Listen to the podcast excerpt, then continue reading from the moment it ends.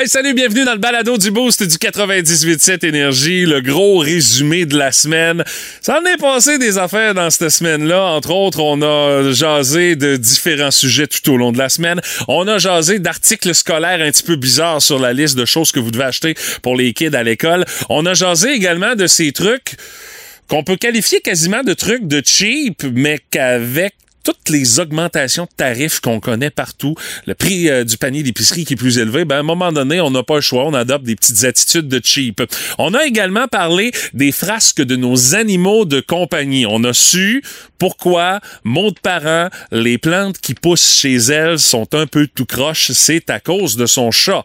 Euh, Maud qui nous a dévoilé aussi un petit côté euh, un petit peu dédaigneux qu'on n'aurait pas soupçonné d'elle avec euh, le feature qu'on a appelé C'est sale ou c'est pas sale. J'ai proposé des situations, elle devait me dire si tu fais ça, est-ce qu'elle te juge comme un gros cochon ou encore t'es quelqu'un qu'il y a des habitudes hygiéniques un peu douteuses, mais que ça peut passer. Euh, ça, c'était pas raté dans le balado. On a également eu le quiz des expressions acadiennes parce que cette semaine, c'était la fête nationale des Acadiens et euh, Patrick et Maude connaissent quand même assez bien et c'est surprenant leurs expressions euh, de l'Acadie. Et également, on a parlé de ces choses qu'on ne fait absolument pas coupable de manger à la cuillère et je me suis fait juger énormément par, par Maude, puis même par Phil, notre producteur. Et s'il en revient pas, j'ai dit que je mangeais quelque chose à la cuillère. C'est extrêmement salé. Et depuis que j'ai dit ça, je me fais juger constamment pour ça. C'est insupportable. Hey, alerte Pierre Aurin.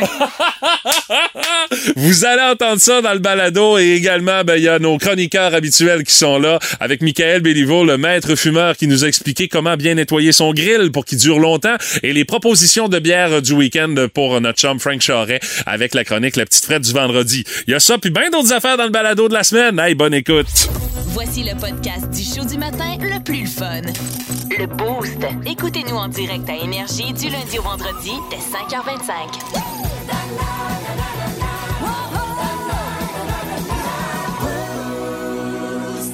On jase d'Internet de ce matin. Est-ce que c'est possible d'effacer complètement notre présence d'Internet d'après toi, Maude? Je suis sûre que non. Je veux dire, tu meurs, t'as encore ta page Facebook. Si t'es plus là la- pour la supprimer, On peut la transformer en page hommage, ça a l'air, mais... mais euh, c'est encore là, tu sais, la présence. pour la personne qui a cette job-là à faire, que vous avez mandaté de faire ça, euh, il y a quelques étapes à franchir, puis c'est pas évident. On dit que plus du tiers des Canadiens souhaiteraient supprimer leur présence en ligne au complet, ne plus laisser aucune trace. Tu sais, quand on parle euh, de protection de la vie privée, de partage des données, c'est des chiffres qui m'étonnent pas de savoir qu'il y a plus de 30% des Canadiens qui disent Hey, si je pouvais, là, je disparaîtrais Ouais. tellement de cette affaire-là, de cette manière-là, moins de chances de se faire avoir, de se faire voler son identité, puis toutes les histoires d'horreur qu'on apprend. Là, les le- le- cyberattaques, ben, euh, c'est ça, là, tu sais, le gars qui s'est, qui s'est fait euh, voler son identité puis qui avait quelque chose comme une quarantaine de cartes de crédit à son nom, puis que là, c'était le bordel dans tout ça. Puis il- non, c'est pas moi qui les ai commandés. L'histoire a circulé un petit peu là, dans les dernières semaines. Là, vous avez peut-être vu ça passer dans le journal. Ben, il y a un internaute qui s'appelle Liam, qui, euh, euh, qui son alias, c'est euh, Sumner Liam, qui lui a livré sur Twitter un sujet, dans le fond, un thread qui a été, euh, euh, dans le fond, dans les mots-clics les plus populaires euh, pendant quelques temps. Pardon. Où est-ce qu'il nous donne? Voyons, Ah, je suis en train étouffe-toi pas. Je m'étouffer avec mon café. qui nous donne sa méthode pour réduire son empreinte numérique de 99,9% OK? mais il reste un, 1,1% Puis écoute, honnêtement, les étapes qu'il nous donne, euh, déjà, rien que là, la première étape, moi, je, je, je sais pas pantoute, là. Vous devez retrouver les accès à toutes les boîtes de, courriel utilisées depuis vos débuts sur Internet, Oh, qui datent Dieu. depuis au moins 10 ans. Ben non, mais tu sais, mon MSN, là, de 2006, Ben, c'est sûr, je me rappelle pas de ça. Mais il faut que tu le retrouves puis que tu te souviennes du mot de passe. Euh, Déjà, rien que là, moi, ça vient de prendre le bord. Euh, vous devez supprimer vos comptes sur tous les services Internet que vous avez utilisés et testés. Vous devez supprimer le contenu de tous ces sites-là. Tu ouvre-toi un compte sur Ça tel site, chance. sur tel site. euh, à chaque fois que tu achètes quelque chose en ligne, il faut que tu t'ouvres un compte. Tout ça, là. Après ça, tu vas sur euh, des euh, sites Internet sur lesquels tu peux vérifier si tes informations personnelles ont déjà été compromises. OK? Ça, c'est tel que tel, mais tu sais, c'est après avoir fait les deux premières étapes qui sont déjà pas évidentes. Euh, par la suite, vous utilisez Google Console pour mettre à jour les résultats de recherche. Vous interdisez à Google d'utiliser vos datas en configurant vos comptes. Vous faites la même chose avec les autres services que vous utilisez. Faut que tu te souviennes de tous les services que tu utilises, puis que tu fasses ça pour chacun des sites. La liste peut être très, très longue. oui, c'est ça. Euh, tout ce que tu as comme ancien mail, tu supprimes ça. T'effaces oh, tout. Mon Dieu, mais pour effacer ça, il faut se rappeler des mots de passe. Euh, ben justement, en parlant de mots de passe, faut que tu échanges euh, régulièrement. Faut pas que tu utilises le même partout. Non, ça, c'est le non, conseil qu'on te donne. Hey, non, si je commençais à faire ça, je me rappellerais de rien. Euh, après ça, vous utilisez des comptes jetables sur un maximum de sites. C'est possible de faire ça. Des tu te crées un compte. Ouais, dans le fond, un compte qui, euh, une fois que tu vas avoir terminé d'utiliser ce site-là, le compte va être flushé. Il, OK. uti- il sera plus utilisé, puis sur lequel il y a à peu près pas de données sensibles qui sont partagées. Alors, tu peux utiliser ça. Euh, faut supprimer tout contenu produit, genre des photos, des tweets, euh, des posts que vous avez faits sur Instagram, sur Facebook, sur TikTok. Euh, vous devez tout supprimer le plus possible si vous voulez totalement disparaître. Ça aussi, bonne chance. Donc, vous devez pas faire juste ça régulièrement. compte. Avant de faire ça, il faut tout supprimer. Ben, ce serait comme une étape importante à franchir. OK. Puis on dit finalement protéger votre connexion Internet avec un VPN, euh, sauf quand vous accédez à des données euh, sensibles comme vos comptes bancaires. De cette façon-là, ça va vous aider à laisser très, très, très peu de traces sur Internet, mais il va toujours en rester un petit peu. Finalement, là. c'est- Non, cancelle tout puis utilise plus jamais Internet. c'est- quasiment mission impossible, honnêtement, Ben là. Maude, là, parce que toutes ces étapes-là, écoute, tu veux bien les mettre en, en, en place. Mais écoute, déjà rien que là, là, souvenir de toutes les boîtes de courriel que tu as utilisées depuis que tu utilises Internet, c'est impossible. Là. Mais Moi, non. Déjà rien que là, la première étape, je, je- je passe. Laisse faire. Je vais rester, trop long, trop compliqué. Je vais rester sur Internet. Ça veut pas dire que je fais grand-chose sur Internet, mais quand même, mais ça fait beaucoup d'étapes à franchir pour essayer de disparaître d'Internet. Alors, euh, si vous avez ça comme plan, de dire, moi, ce serait le fun, je voudrais qu'il n'y ait plus aucune trace de moi sur Internet, ben, ce sont les quelques étapes que vous devez suivre. Les pour- quelques étapes. Ben, c'est ça que vous devez suivre pour espérer arriver à un résultat qui va être à 99,9% fiable. Il reste un 0,1% où est-ce que vous allez être encore là. Finalement, vous êtes fait. Vous allez tout le temps être aux petites parties de vous autres sur Internet. On s'en sort pas, malheureusement. Le quiz à qui? Le quiz à moi! Le quiz à quoi? Ah, moi, c'est moi! Le quiz à qui, mon? C'est pas ça! Je me lèverai tout. Ah mon Moses. Vous avez reconnu bien sûr Patrick Lavoie qui va affronter à nouveau euh, ce matin un mot de parent dans un quiz, un duel sans merci. Et euh, ce matin, la thématique, c'est nos amis acadiens. Parce qu'aujourd'hui, c'est la journée... euh, ben, c'est ça, c'est la, fête nationale des Acadiens avec le grand tintamarre euh, qui va être euh, proposé aux quatre coins de l'Acadie. Alors, c'est un quiz. Connais-tu tes expressions acadiennes? Je vais vous donner une expression. Je- vous allez devoir me J'ai dire... tellement pas confiance en moi. Rassure-toi, Maude, on a tous les deux des points d'interrogation dans la face. Moi, depuis que j'ai vu qu'on servait des poutines avec des patates wedge au Nouveau-Brunswick, j'ai été renversé alors. euh, moi aussi, ouais. ben, tant que t'as pas goûté à poutine râpée, c'est correct, mon Pat. euh, tu sais. Mais euh, rassurez-vous, il y a des choix de réponse. Je vais vous donner une expression aca- acadienne et vous devrez me dire sa signification. Et on va débuter avec Maude ce matin. D'accord. Maude, si je te dis, hey Maude, euh, t'es picasse ce matin, qu'est-ce que ça veut dire, ça, être picasse? Être picasse. Est-ce que ça veut dire que tu t'es levé de bonne heure, que t'es de mauvaise humeur ou que t'es lendemain de veille? Picasse. Ouais, t'es picasse ce matin, Maude. Moi, je- picasse, ça, ça sonne un peu péjoratif, j'ai l'impression. Moi, j'irais avec de mauvaise humeur. Et Maude? Moi aussi. C'est effectivement être de mauvaise humeur. Euh, mais là, il n'y a pas de quoi être picasse parce que tu viens de marquer un point, Maude. Effectivement, bien joué, Mathieu. Patrick, euh, la prochaine, elle est pour toi. Patrick, euh, si je dis que tu as vécu certains événements dans ta fin de semaine qui t'ont bolloxé, ça veut dire quoi? Ça fait médicamenteux, bolloxé. Est-ce que ça veut dire que ces événements t'ont dérangé, t'ont rendu joyeux ou encore t'en as viré une solide en fin de semaine? M'ont dérangé. T'ont dérangé? Ben, vous connaissez... euh, vous connaissez plus vos expressions acadiennes que vous voulez le croire, les Pas amis. qu'on les connaît, c'est qu'on a le pif pour euh, sentir c'est quoi l'ambiance qui vient autour du mot. En Ouais, passant, c'est un mot que je n'ai jamais entendu, je vais être très honnête. là. Non, non, ben moi non plus, mais tu sais, c'est des expressions acadiennes. J'ai fait mes recherches, euh, Patrick, rassure-toi. Euh, prochaine question pour Maude. Maude, une chanson que t'as entendue euh, sur euh, les ondes d'énergie euh, t'a fait gorziller. Ça veut dire, ça veut dire quoi, ça, gorziller? Est-ce que ça veut dire c'est une chanson qui t'a fait pleurer, qui t'a fait rire ou qui t'a donné des frissons? Gorziller. Oui, Maude. Pleurer, rire ou donner des frissons? Ouais, cette tune-là, t'as gorzillé à matin. Euh, je vais dire donner des frissons. Exactement ce que j'aurais dit aussi. Comme si tu savais c'était quoi, mais tu- c'est bonne réponse, bonne déduction. Prochaine pour Patrick.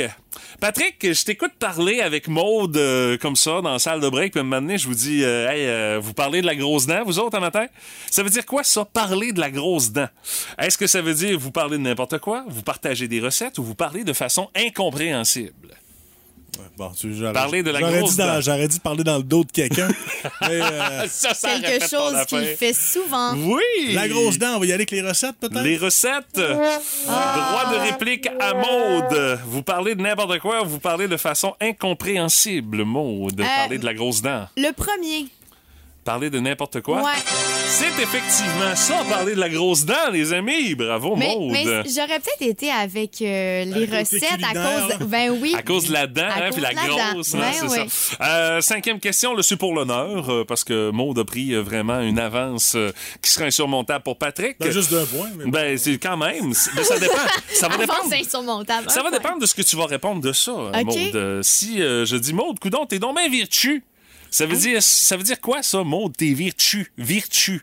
Est-ce que ça veut dire que tu changes toujours d'avis, que t'es habillé tout croche ou que t'arrêtes pas de grouiller? Oh Être boy. virtu. Euh, je... ah, hein? Hey, c'est pas facile. Celle-là, je, je le sens pas, celle-là. Ah, moi, Ouais. je le sens. Je le sens pas. Je Ouais. vais y aller avec euh, le dernier. Que tu bouges tout le temps? Ouais.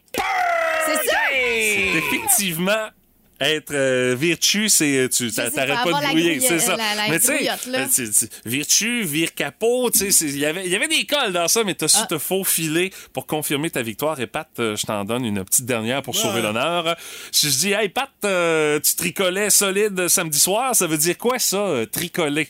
Est-ce que ça veut dire que t'étais sa cruise, que tu marchais tout croche parce que t'étais pacté, ou bien que t'avais bien trop mangé comme un cochon? Euh, sur la cruise. être sur la cruise? Euh, non!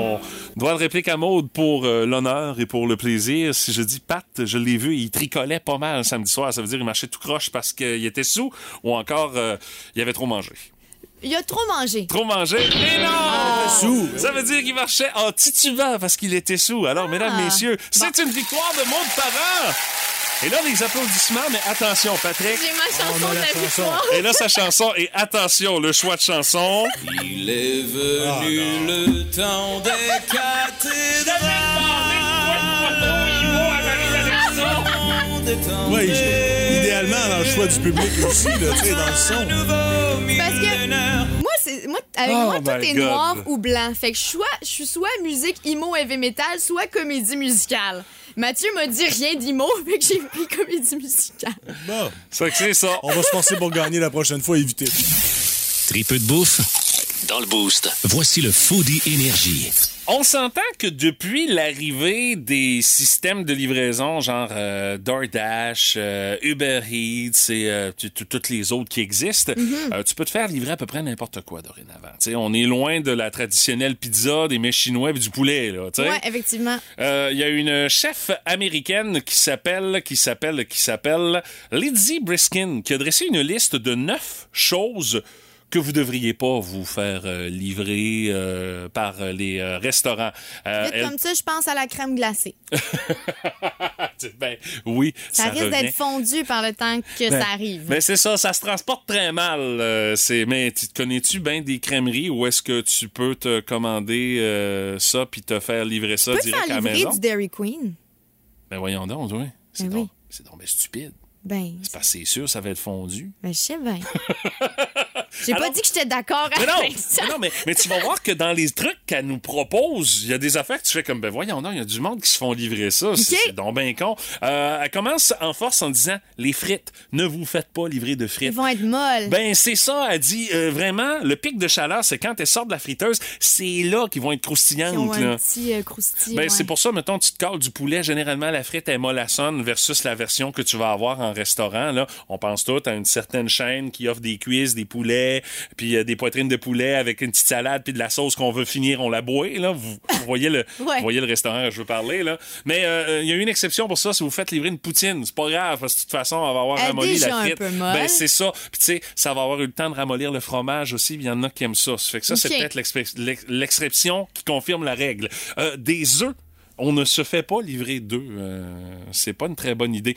Première des choses, moi je vous juge, vous vous faites livrer des œufs. Eh ben c'est qu'on dit qu'en cours de déplacement, de déplacement, les œufs tournés vont perdre leur centre jaune puis leur texture. Ah, Très mauvaise idée. mais les œufs à coque, mettons, tu peux te faire livrer ça. Y a pas de problème. Ouais, mais Est-ce qu'ils vont être encore très bons? C'est une autre chose? Des nachos aussi, il ne faut pas se faire livrer ça, Maud. Ça parce aussi, ça va devenir mou. Ben c'est ça, c'est justement à cause des ingrédients qu'on va retrouver là-dessus. Euh, bon, on s'entend là que euh, si tu te les fais livrer en fin de soirée parce que t'es un petit peu réchauffé, bois qu'ils soient molles. pff, Ça, Ça sera change pas, ben, pas ben plus grand-chose, mais hein. c'est pas une très bonne idée. Se faire livrer un smoothie également, c'est pas une très bonne idée. Euh, quand c'est mélangé dans le malaxeur, il est frais, il est bien mixé. Une fois qu'il va être livré, ben on dit que les aliments qui sont présents dans le breuvage peuvent se séparer l'un Ouais, de l'autre, qui font qu'ils vont s'agglutiner dans le fond. Il va avoir comme deux euh, textures C'est ça. différentes. Ce, sera- ce sera pas le fun. Euh, les aliments panés également, genre euh, le poulet frit, si vous l'aimez quand il est croustillant, vous êtes mieux d'aller le manger au restaurant. Parce que livré, forcément, ça va être mollasson un peu, ça va être un peu plus caoutchouteux. C'est ce que j'en retiens dans le fond. Tout ce qui peut ramollir, c'est pas une bonne idée de se les faire livrer. C'est un Euh, peu ça le message. C'est- pas mal ça, le gros du message qu'elle sort de ça. Un grill cheese également, elle dit. Vous avez tout ce qu'il vous faut pour en faire un à la maison. C'est pas compliqué, là. Du pain, et du fromage. Pourquoi vous faire livrer ça? Mais c'est aussi que le fromage va redurcir en, va en être refroidissant.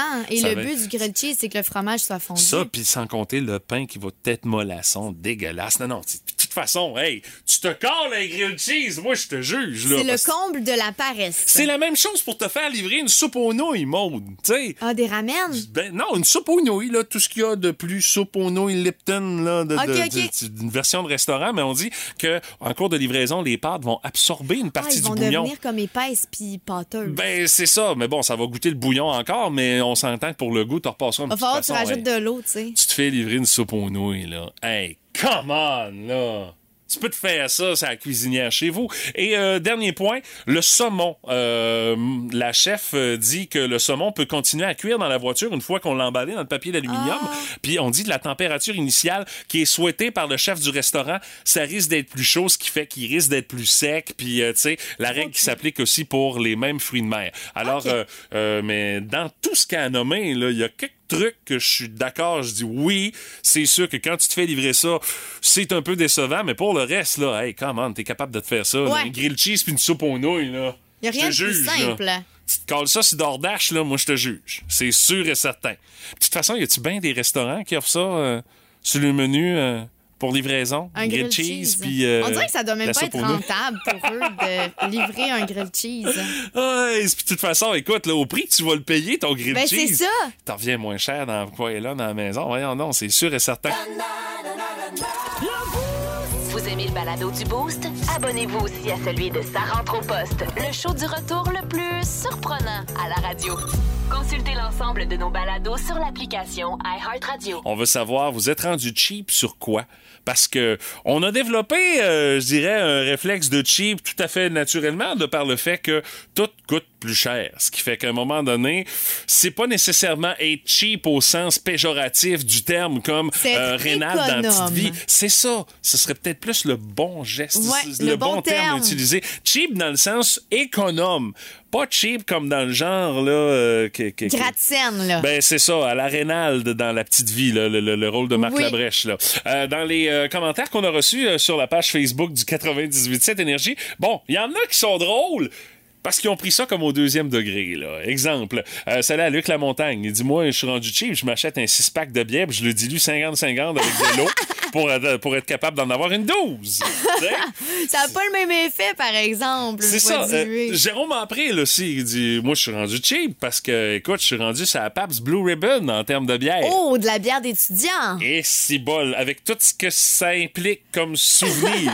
Moi, tu fais juste dire le mot, puis j'ai certains goûts de certaines brosses d'étudiants Ah au ouais. cégep, même si ça fait 22 ans de ça. C'est Je m'en souviens encore. Moi aussi, la pâte, ça, ça goûte encore Lucam. Ben, c'est ça. Euh, salut à Pascal qui dit Moi, je suis cheap de mon temps, je ne le donne plus à n'importe qui. Oh! Mais ça, c'est- bien pensé. C'est très bien pensé. Euh, dans les euh, réponses qui sont un peu plus sérieuses, euh, salut à Lise qui dit Moi, je concentre mes commissions en une seule sortie.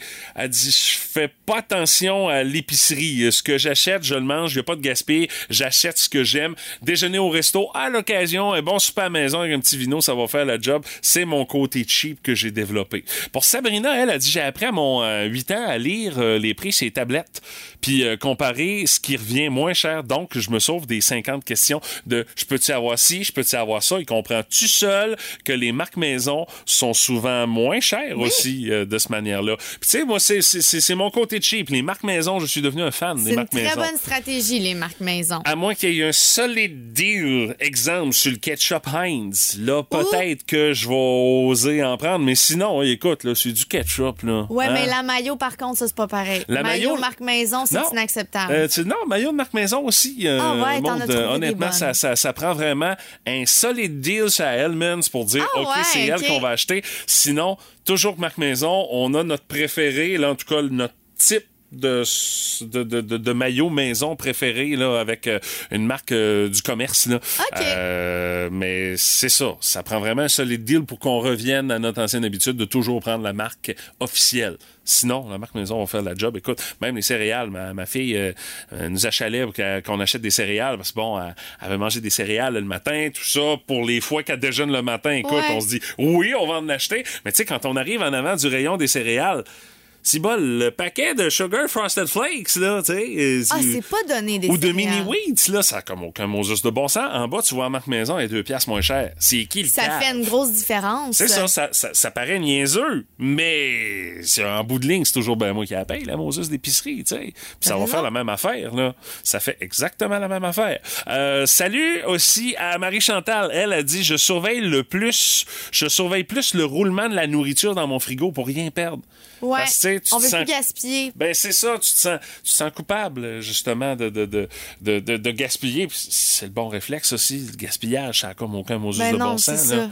Et euh, je termine avec euh, Marie-Audrey, euh, Marie-André, pardon, qui dit, pour notre part, on n'est pas nécessairement rendu cheap, mais on est plus intelligent économiquement. J'aime C'est l'expression. bien dit. On planifie mieux nos trajets pour euh, sauver de l'essence. Euh, on fait à manger en pensant au restant qu'on pourra faire puis les lunchs qu'on va pouvoir réutiliser de cette manière-là. On fait beaucoup plus attention à la nourriture à la maison. Et je termine avec Sandra Guilbeault. Là, c'est vrai que je termine avec elle. Euh, Sandra qui dit, je me fais mes lingettes désinfectantes moi-même. Ah!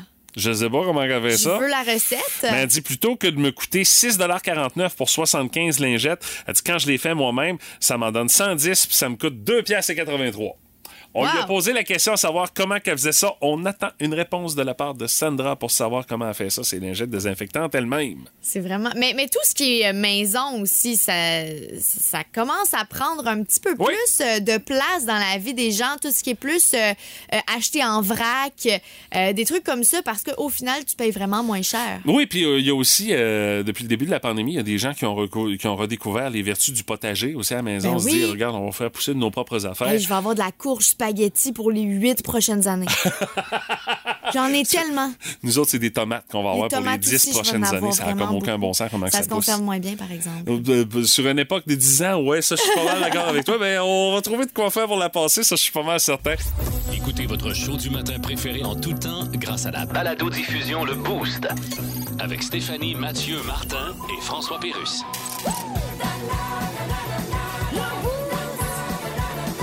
Retrouvez-nous au 98.7 Énergie en tout temps et à radioénergie.ca.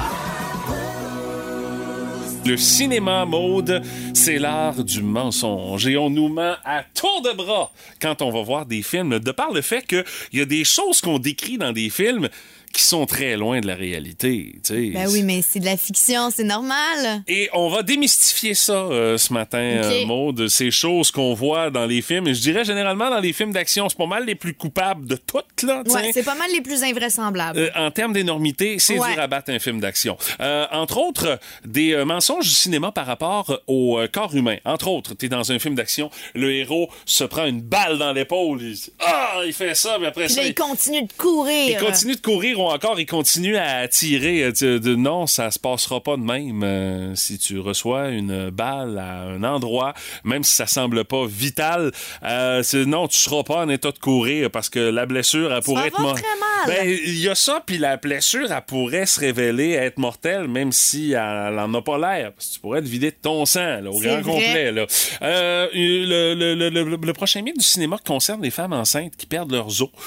On aurait dit que c'est comme l'océan Atlantique. C'est l'océan en plein milieu tout le temps d'un endroit euh, qui a pas rapport, là. En réalité, il n'y a pas autant de liquide que ça qui sort. Puis on dit que, ben des fois, il va être absorbé déjà par les sous-vêtements, ce qui fait que on oublie le seau d'eau. Y Pas supposé faire une flaque à terre. Ben, c'est ça que tu me dis. ça se peut que ça arrive, mais au cinéma, on exagère un petit peu la quantité de liquide. Euh, euh, L'amnésie, euh, tu- un, un, un- un- un acteur, pas un acteur, mais plutôt euh, un personnage qui est atteint d'amnésie, il oublie tout. Euh, non, t'oublieras pas tout comme dans Jason Bourne, là, tu sais, qui se souvient Ouais. plus de rien, rien, rien. Euh, c'est- c'est- ça marche pas comme ça avec la mémoire. C'est très rare qu'on peut oublier autant de choses dans notre vie quand on des- souffre d'amnésie. Des flashbacks, Et voilà. sinon, ou certains... euh, Il y a des trucs qui seront pas complètement effacés de ta mémoire. C'est ça. C'est pas comme dans le film avec Matt Damon. Euh, étouffer quelqu'un avec un oreiller, c'est presque impossible. Parce que dans le cinéma, quand on montre une scène où est-ce que la personne se fait tuer parce qu'elle se fait étouffer avec un oreiller, ben c'est parce que là, euh, on s'entend que on présume qu'il n'y a pas d'air qui va passer avec l'oreiller. Mais tu sais, un oreiller standard en plume, là, il va passer de l'air. Je te dis pas que ce sera pas difficile de respirer à travers Non, ça risque pas d'être très agréable. mais ça va prendre un méchant effort pour pouvoir arriver à tes fins, c'est vraiment de la façon que tu veux mettre terme au, euh, un- un- Au mettre un terme au jour euh, euh, de, de, de la personne là, tu sais comme dans le film là. Les gens qui sortent du coma, ben c'est c'est- c'est- sont un petit peu mêlés quand ils sortent du coma Euh, dans les films, euh, ils sortent du coma puis c'est comme on dirait qu'ils viennent euh, de sortir euh, de chez le coiffeur, le brushing est fait, le maquillage est parfait, puis tu sais, on dirait qu'ils ont s'ils avaient fait une longue nuit de sommeil d'une coupe d'années, alors que c'est pas le cas D'après moi, tu sors de là un peu... un tantinet défraîchi. Il y a ça, et c'est rare aussi que dans les comas de cinéma, que la personne est branchée de tout bord, tout côté sur des machines, chose qui est pas mal plus proche de la réalité d'une personne qui est dans le coma. Ouais. Parce qu'on veut s'assurer que les signes vitaux soient, soient mesurés, tout ça. Euh, le héros de film d'action qui se fait... qui se fait poignarder, tu sais. Ouais. Et là, il enlève le couteau puis il continue Mais à faut, courir. faut pas que tu fasses ça, faut que tu le laisses dans la plaie. Exactement. Un chirurgien va se charger de l'enlever parce que lui, il va pouvoir euh, euh, refermer tout ce qui a été euh, touché par la lame quand elle va être entrée, mettons, dans ta cuisse. On le voit Ouais, souvent, le mais couteau dans la cuisse. Ça là. sert comme de bouchon Ben, en c'est quelque ça. part aussi pour éviter que tu te vides de C'est exactement ça, ce qui fait que ça, ça, ça ne fonctionne pas au cinéma. Et je termine avec une scène qui est marquante euh, du euh, cinéma, entre autre dans Casino Royale, le film avec James Ouais. Bond, où est-ce que il se fait empoisonner et là il est sur le bord de voir son cœur arrêté, il s'en va dans son char, puis il plug euh, les, les- le défibrillateur pour pouvoir repartir son cœur une fois que son cœur va avoir arrêté parce que il est empoisonné. Ouais. Ça, ça, ça marche pas comme ça. Tu peux pas arrêter, euh, tu peux pas redémarrer un cœur avec un défibrillateur. Le défibrillateur, il est là dans le fond comme pour aider à faire en sorte que ton cœur va être recalibré, tu sais, pour qu'il puisse battre de façon normale parce que il bat simplement en superficie. Tu lui donnes un choc pour qu'il puisse faire comme une espèce de reset. OK. Mais pas pour repartir le cœur. La seule affaire qui va le repartir, c'est le massage cardiaque, tu sais. Puis ça aussi, c'était une autre énormité de cinéma, le fameux massage cardiaque, tu sais, que l'on le voit et puis là, ça, ça pompe. Puis là, soudainement! Puis il revient à la vie. Ben, c'est ça, mais en réalité, euh, il peut se passer pas mal des dommages quand vous faites euh, le massage cardiaque. Puis même, euh, ben des fois, quand, on, quand vous allez recevoir une formation à RCR, l'instructeur va le dire, ça se peut que quand vous faites la Il ça, pression, il faut que ça craque. ben ça se peut que ça casse aussi. Là, ça. tu sais, mais au cinéma, Jamais. La personne, elle se relève. Hein? Qu'est-ce qui s'est passé? Comme si elle venait simplement d'être tirée de son sommeil profond. Alors, tenez-vous le pour dire, la prochaine fois que vous regarderez un du film, cinéma. tout ça, c'est des menteries au cinéma, Maude. Le quiz à qui? Le quiz à quoi? Le quiz à qui, mon? c'est moi, ça! Le quiz à qui, mon? Vous pouvez suivre le tout d'ailleurs sur la page Facebook du 98.7 Énergie, tranche numéro 2 euh, ce matin pour euh, ces duels du boost entre Patrick Lavoie et Maude Parent qui a remporté la première tranche de façon brillante Hey, hier. Elle connaît ses expressions acadiennes, mesdames, messieurs. Semble-t-il. Mais là, aujourd'hui, on va totalement ailleurs. Peut-être que Patrick a plus de chance aussi parce que les sujets sont diversifiés. Ah ben oui. Il y a des sujets également qui vont peut-être euh, retenir l'attention de notre ami Patrick. Euh, si Alors, tu parles du Moyen-Âge, je la clenche, c'est sûr. C'est vrai que t'as concile- des très bonnes connaissances en histoire. Oui, euh, en particulier sur le Concile de Trente, à ce qui paraît le pour Patrick. de Ouais, c'est Trente. ça. Un événement œcuménique qui s'est passé au Moyen-Âge. On s'en parlera plus tard. Je, je sais c'est quoi le concile de 30, Patrick. Ouais, bon, des questions ce matin. Euh, première question, je veux savoir euh, en cette journée nationale du rhum, parce que oui, Ah! c'est euh, la journée nationale pour le rhum. Combien a coûté la bouteille de rhum la plus chère au monde d'après vous, Maude et Patrick? Vous me donnez vos réponses. Le plus près remporte la mise et les points. Faut que tu 50 dises 000 mon nom? 50 000 Oui. pour Patrick. Maude, d'après toi, Ah, combien? mon Dieu, j'aurais pas été si haut que On ça, perd moi. pas de temps, là. Hey, t'es bien plate? Peux-tu me laisser réfléchir? Une réponse, s'il vous plaît? OK, moi, j'irais avec 25 000. 25 000 Le point est marqué par Patrick. Un rhum qui est vieilli, qui est bon. Mais t'es loin du compte, hein? Ah ouais? 130 837 beaux dollars canadiens. J'aurais jamais pensé au Un assemblage de rhum de péteux de brou, en plus, tout ça d'une bouteille qui était faite par des joailliers français, ça fait monter le prix. Mon Dieu. Un C'est le point prix pour Patrick. maison. Oui, ouais, c'est- J'aimerais Oui. mieux avoir un toit sur la Ouais, tête surtout à Cuba, t'en as de plusieurs rhum, pour ce hein. prix-là. Oui, c'est ça. Un point marqué euh, pour euh, Patrick. Deuxième question. Euh, c'est la journée nationale des montagnes russes aujourd'hui, Ah oui. euh, les amis. Oui. Euh, je veux savoir où est située la montagne russe la plus rapide au monde? La prochaine question, elle est pour euh, Maude. La première, euh, cette question-ci. Alors, euh, Maude, On veut ton un pays ou une ville? euh, je te donne un choix de réponse. Ah, pour euh, la montagne russe la plus rapide du monde, est-ce qu'elle est à Toronto, à Orlando ou à Tokyo? Ah, j'allais dire euh, Toronto, mais je pense que Tokyo, ça me parle. Tokyo. Tokyo! Droit de réplique à Patrick. Est-ce que c'est Toronto ou Orlando? J'allais pour dire l'Indiana parce qu'il y a un gros parc d'attractions, mais je vais y aller avec Orlando. Orlando, toi aussi, t'es dans le champ. Ah, OK, fait que c'était Toronto, C'est à finalement. Toronto. C'est ça que j'aurais dû, j'aurais dû me fier à mon instinct. C'est le Yukon Striker à Canada Wonderland. Euh, quand t'arrives au sommet de ça, le train qui arrête complètement, ça semble être une éternité. Puis après ça, tu dégringoles pendant 3 minutes et 25 secondes. La distance, 3600 quelques pieds. Euh, Il y a, euh, à un moment donné, il y a une pente, c'est à 90 degrés. Euh, la vitesse que tu peux franchir, c'est au-dessus de 240 km h C'est épouvantable. Donc, il y a donc quelque chose à découvrir au Canada, à part les Rocheuses. Il y a ça aussi. Oui, euh, Ah. puis il y a quelque chose à faire à Toronto. Euh, c'est ça, euh, l'affaire Canada's. Wonderland. Ouais, Canada's Wonderland. Euh, la prochaine question, elle est pour Patrick. C'est euh, la journée euh, nationale de l'authenticité. euh, Patrick, c'est pas- c'est pas aujourd'hui. moi, ça. C'est- C'est c'est toi, ça. C'est toi, t'es quelqu'un d'authentique. Je veux savoir, Patrick, pour vérifier l'authenticité, quand on entre une carte de crédit sur un site ou encore pour vérifier une carte de crédit, on a ce qu'on appelle un CVC, un code de vérification de la carte. Il y a combien de chiffres dans ça? Trois. Et c'est une bonne c'est tellement facile comme réponse. question. Pourtant, je ne, je ne fais que des transactions On en fait de la cash. radio, Patrick. Oui, je sais. Dans ton micro.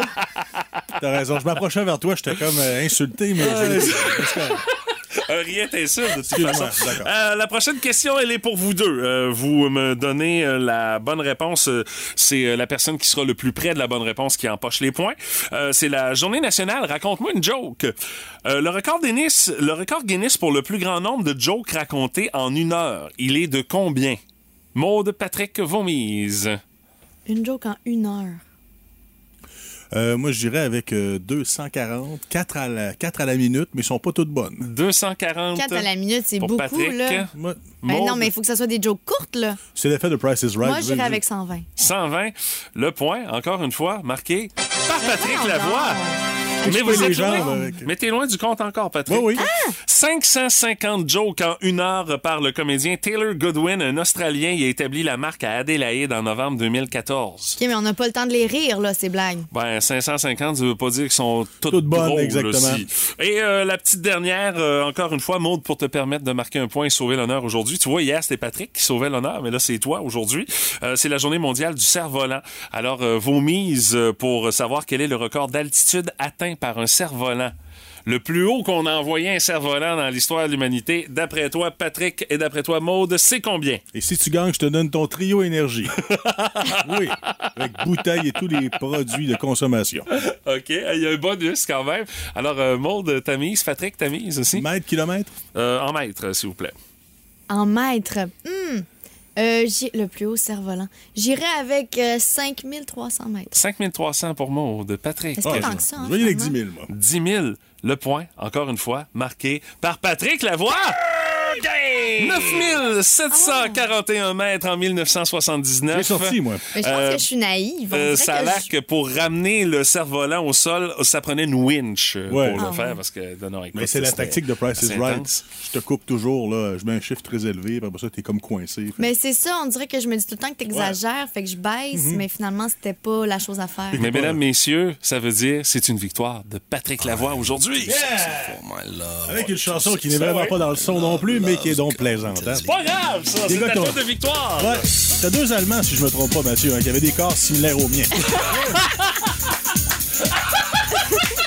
ouais. C'est pour ça que ça te parle. Ouais, Alors, c'est 1 à 1 dans les duels du Boost cette semaine. Euh, le dernier duel de la semaine pour régler cette égalité-là, c'est jeudi 7h40 que ça va se passer et on va jouer à Tu te donnes combien? Mais là, Oh, on en wow. a-tu un demain? Non, il n'y en a pas demain. Non. On va se calmer, hein. C'est Mais assez. j'ai- j'aime ça, les jeux. Faut pas avoir trop de fun. Je sais que t'aimes ça, mais c'est ça, il n'y en aura pas mais demain. tu te donnes combien? C'est le fun, ça. Ben c'est ça, c'est jeudi. ça fait que vous avez le temps de vous préparer. Puis, tu sais, on garde un jeu où est-ce que la stratégie rentre en ligne de compte aussi pour venir euh, briser l'égalité dans les duels de la semaine? J'aime ça. On devrait se faire des soirées jeux de société ensemble puis jouer à ça. Bon, Ça vous tente pas? Pourquoi pas? on le fait toutes les semaines avec le pop quiz. Ben oui, c'est ça. Mais non, vous m'invitez plus. Ben, il faudrait juste que Pat t'invite à me demander dans Vous avez arrêté de m'inviter. C'est juste ça. Je suis plus assez dans la gang. Pat Lavoie, la belle-mère du Boost. C'est le fun, mais pas trop longtemps. Puis mon Pat, qu'est-ce dessus? Le King. Elvis Presley est en vedette ce matin. Euh, je, par- je parlais pas de toi, le King. Avant c'était- avant que tu t'enfles la tête, là. Non, mais c'est important de lui rendre hommage à ce grand homme parce que c'est grâce à lui si le rock existe. Et si nous faisons de la radio rock, on a pris du temps avant de bifurquer vers le classic rock, mais quand même, on a compris.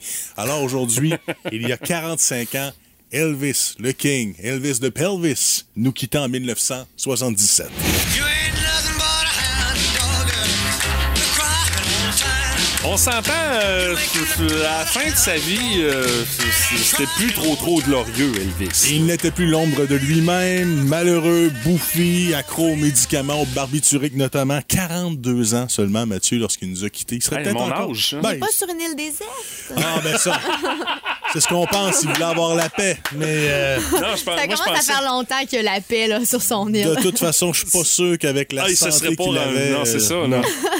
Et euh, c'est quand même une belle histoire, au début de sa carrière du moins, parce que dès son tout jeune âge, alors qu'il restait à Memphis, le King allait en cachette, alors qu'il n'avait pas l'âge, mais réussit à se faufiler dans les boîtes de nuit noires, où il regardait et admirait les musiciens de R&B qui l'ont influencé grandement.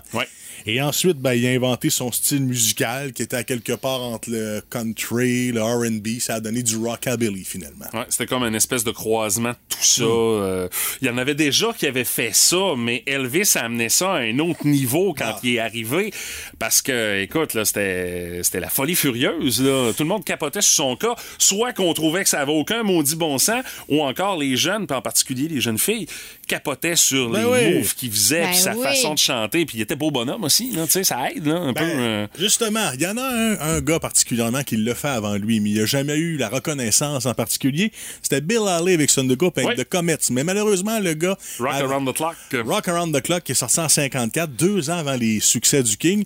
Mais le gars, il avait un look à mi-chemin entre un comptable et un vendeur de chars usagés. Donc, ça pognait pas trop Bah, trop. puis il y avait, il y avait, il y avait Non. pas des beaux vêtements, puis il y avait Non, non. un genre de toupette lichée, mal propre. Euh, Il manquait le charisme. ouais, le C'est King. Exactement ça, mon. Ah oui. Et pourtant, le King, pendant ses premières années de spectacle, il avait le track. Il avait une guitare cheap, il n'y avait pas de charisme. Mais ça, on l'a pas vu, il n'y avait pas de caméra. Mais lorsqu'on l'a connu, par exemple, là, c'était le beau bonhomme qui était plein d'assurance. Il a eu le temps de se développer. Il, Oh bouge- oui. il bougeait bien, il dansait bien, même qu'à un moment donné, au Ed Sullivan Show, on a dû juste montrer le haut, car il, on- il bougeait un petit peu trop du bas-ventre. Hey, s'il savait ce qu'on passe à la TV aujourd'hui, Ah. là, hein, il serait sans connaissance à cette époque-là. Là. Ah ouais, c'est ça, Ed Sullivan n'avait pas vu Britney là, Spears ou Madonna. dandine, là, sais. Et là, en 56, est arrivé ce qui devait arriver. Les gens, je vous invite à voir le film d'ailleurs qui est sorti dans le courant de l'année. Oui, le film de Euh, Baz Luhrmann, là. Alors que le colonel Parker, on va dire le vrai mot, l'a organisé. hein. Euh, Le terme est faible, Ouais. je trouve. À certains égards, oui, il a réussi à booster sa carrière, mais d'autres, il a réussi à te le plumer solide. D'ailleurs, dans le film, on voit comment il était prisonnier dans les tentacules du colonel. Ouais, quand Elvis dit c'est terminé, je vous mets dehors, ok, on va faire nos comptes. Oh boy! Ouais, le bonhomme, euh, le bonhomme jouait pas fair play. Mais finalement, le type enregistré, il a même enregistré des tonnes d'avance parce qu'il est parti en service militaire, lui, deux ans. Mais il y a des disques qui sortaient quand même pour pas l'oublier. Ensuite, en 1960, il a fait une carrière à Hollywood. Et là, ben, à un moment donné, il a eu ses bonnes années à Vegas, en fait, ses bonnes années, où, où il était bouffi, mais il Ouais. faisait comme Céline, il avait élu résidence là-bas. Alors, il était là de nombreuses années, mais à partir du début des années 70, il a fait deux surdoses de barbiturique. Il a fini à l'hôpital à un moment donné. Euh, il donnait même, malgré tout, son état de santé, des fois jusqu'à 168 concerts par année. Non, non, c'était une vache à lait, puis le colonel Parker l'a pressé jusqu'à ce qu'il n'y ait plus rien qui Ah. soit capable de sortir de là. Non, c'est ça. Il était coincé dans ça aussi. Là. Euh, D'ailleurs, le colonel, on ne sait pas ce qu'il a fait avec son argent, mais c'était un verre. Il a dû, euh, il a dû en avoir du fun. Un vieux Véron, oui, Ouais. c'est le cas de le dire. Il faut dire qu'Elvis, bon, parler de ses ventes d'albums, c'est un peu compliqué parce qu'il fait partie d'une époque où le 45 tours était très vendu, mais quand même, on peut dire que c'est l'artiste solo qui a le vendu le plus de, qui a fait le plus d'argent dans son histoire avec des ventes allant entre 600 millions et 1 milliard. Puis il vend encore aujourd'hui. Ben oui. c'est- ça qui est impressionnant dans toute cette histoire. Et sa succession fait autant d'argent, sinon plus, seulement avec les visites de Graceland, les produits dérivés, compagnie. Les reprises également, lorsqu'on Ah. prend des tonnes du King, on paye des royautés. Alors, sa famille est grillée et gras dur jusque pour les 25 prochaines générations. Le soleil ne brillera plus. Il y aura encore de l'argent qui va rentrer dans le compte du King. D'ailleurs, il était un grand patriote, hein, bien important de le dire. Il, euh, il adorait les États-Unis. C'est un type religieux et ceinture noire. En karaté, ben oui. Septième dame. Ouais. Il aurait pu donner des reins à bien des gens, mais il s'est c'est toujours un type À place, poli. il donnait des petits coups de bassin. Oui, c'est ça. Bon, malheureusement, j'ai pas, euh, je suis pas entretenu avec les femmes qu'il a rencontrées, mais bon. Euh, Puis euh, d'ailleurs, euh, si vous avez l'occasion de voir le film que Baz Luhrmann a fait, là, qui a sorti au cinéma il y a pas longtemps, euh, sautez là-dessus, honnêtement, vous le regretterez pas. Va vous mettre en maudit, par exemple, vous allez voir comment Ouais. le colonel l'a organisé. Puis euh, Interprété par Tom Hanks, je pense. hein. le colonel, ouais. Oh, oui, c'est un vieux méca- pareil. méconnaissable, Oui, c'est là. ça. Ça reste un vieux Véra pareil, effectivement. Puis, euh, Pas plus d'ailleurs, aimable parce que c'est Tom Hanks. Puis d'ailleurs, euh, il y en a qui vont, pardon, se payer le trip d'aller voir euh, Martin Fontaine qui repart à- Ben oui. en tournée là, pour, euh, dans le fond, son, Le son timing dernier tour bon, d'horizon euh, dans le pot d'Elvis là, avec Elvis Story. Mais c'est, tu revis un show à Vegas. euh, c'est c'est vraiment de la, de la- de la façon la plus fidèle possible là, avec, euh, avec euh, Martin Fontaine qui travaille là-dessus depuis des années. Mais là, c'est c'est vraiment son, son dernier tour euh, de piste là, avec euh, son accoutrement d'Elvis. Ben oui, son habit en blanc et sa serviette dans le cou. Ouais. Alors, toujours euh, une dame ramasse comme ça dans la foule. Alors, euh, si vous avez l'occasion de voir le show, ça aussi, c'est un, c'est un pas pire flashback dans le temps. Merci, mon Pat. Bisous, là. Plus de classiques et plus de fun avec le balado Le Boost avec Stéphanie, Mathieu, Martin et François Pérus. Retrouvez-nous en direct en semaine dès 5h25 au 98.7 et à radioénergie.ca. La curiosité du boost de ce matin, on veut savoir c'est quoi la chose qui est pas un jouet, mais qui en est devenu un des mains de ton enfant. Puis des fois on comprend pas pourquoi nos enfants peuvent sticker sur quelque chose. Le meilleur exemple, c'est toujours à chaque fois qu'il y a une fête ou encore à Noël, le kid qui déballe le cadeau, mais qui va passer plus de temps à s'amuser avec la boîte qu'avec le contenu de la boîte. Ben, c'est l'imagination. Ils sont dans leur monde. Ben, c'est ça. Ils s'imaginent des histoires avec l'objet en question. Ça donne comme résultat que à peu près n'importe quoi peut devenir un jouet dans leurs mains, entre autres avec les commentaires qu'on a reçus. Salut à Valérie pour elle, son kid, c'est un rouleau de papier d'emballage. S'amuse avec ça, des heures et des heures de plaisir. Mais tu sais, c'est parce qu'une fois qu'il n'y a plus de papier d'emballage dessus, ça fait comme un grand Un rouleau. grand bâton. Eh ben, ça fait comme un grand bâton. Ça peut devenir un épée digne de Star Wars ça, dans ses cool. mains, là, tu sais.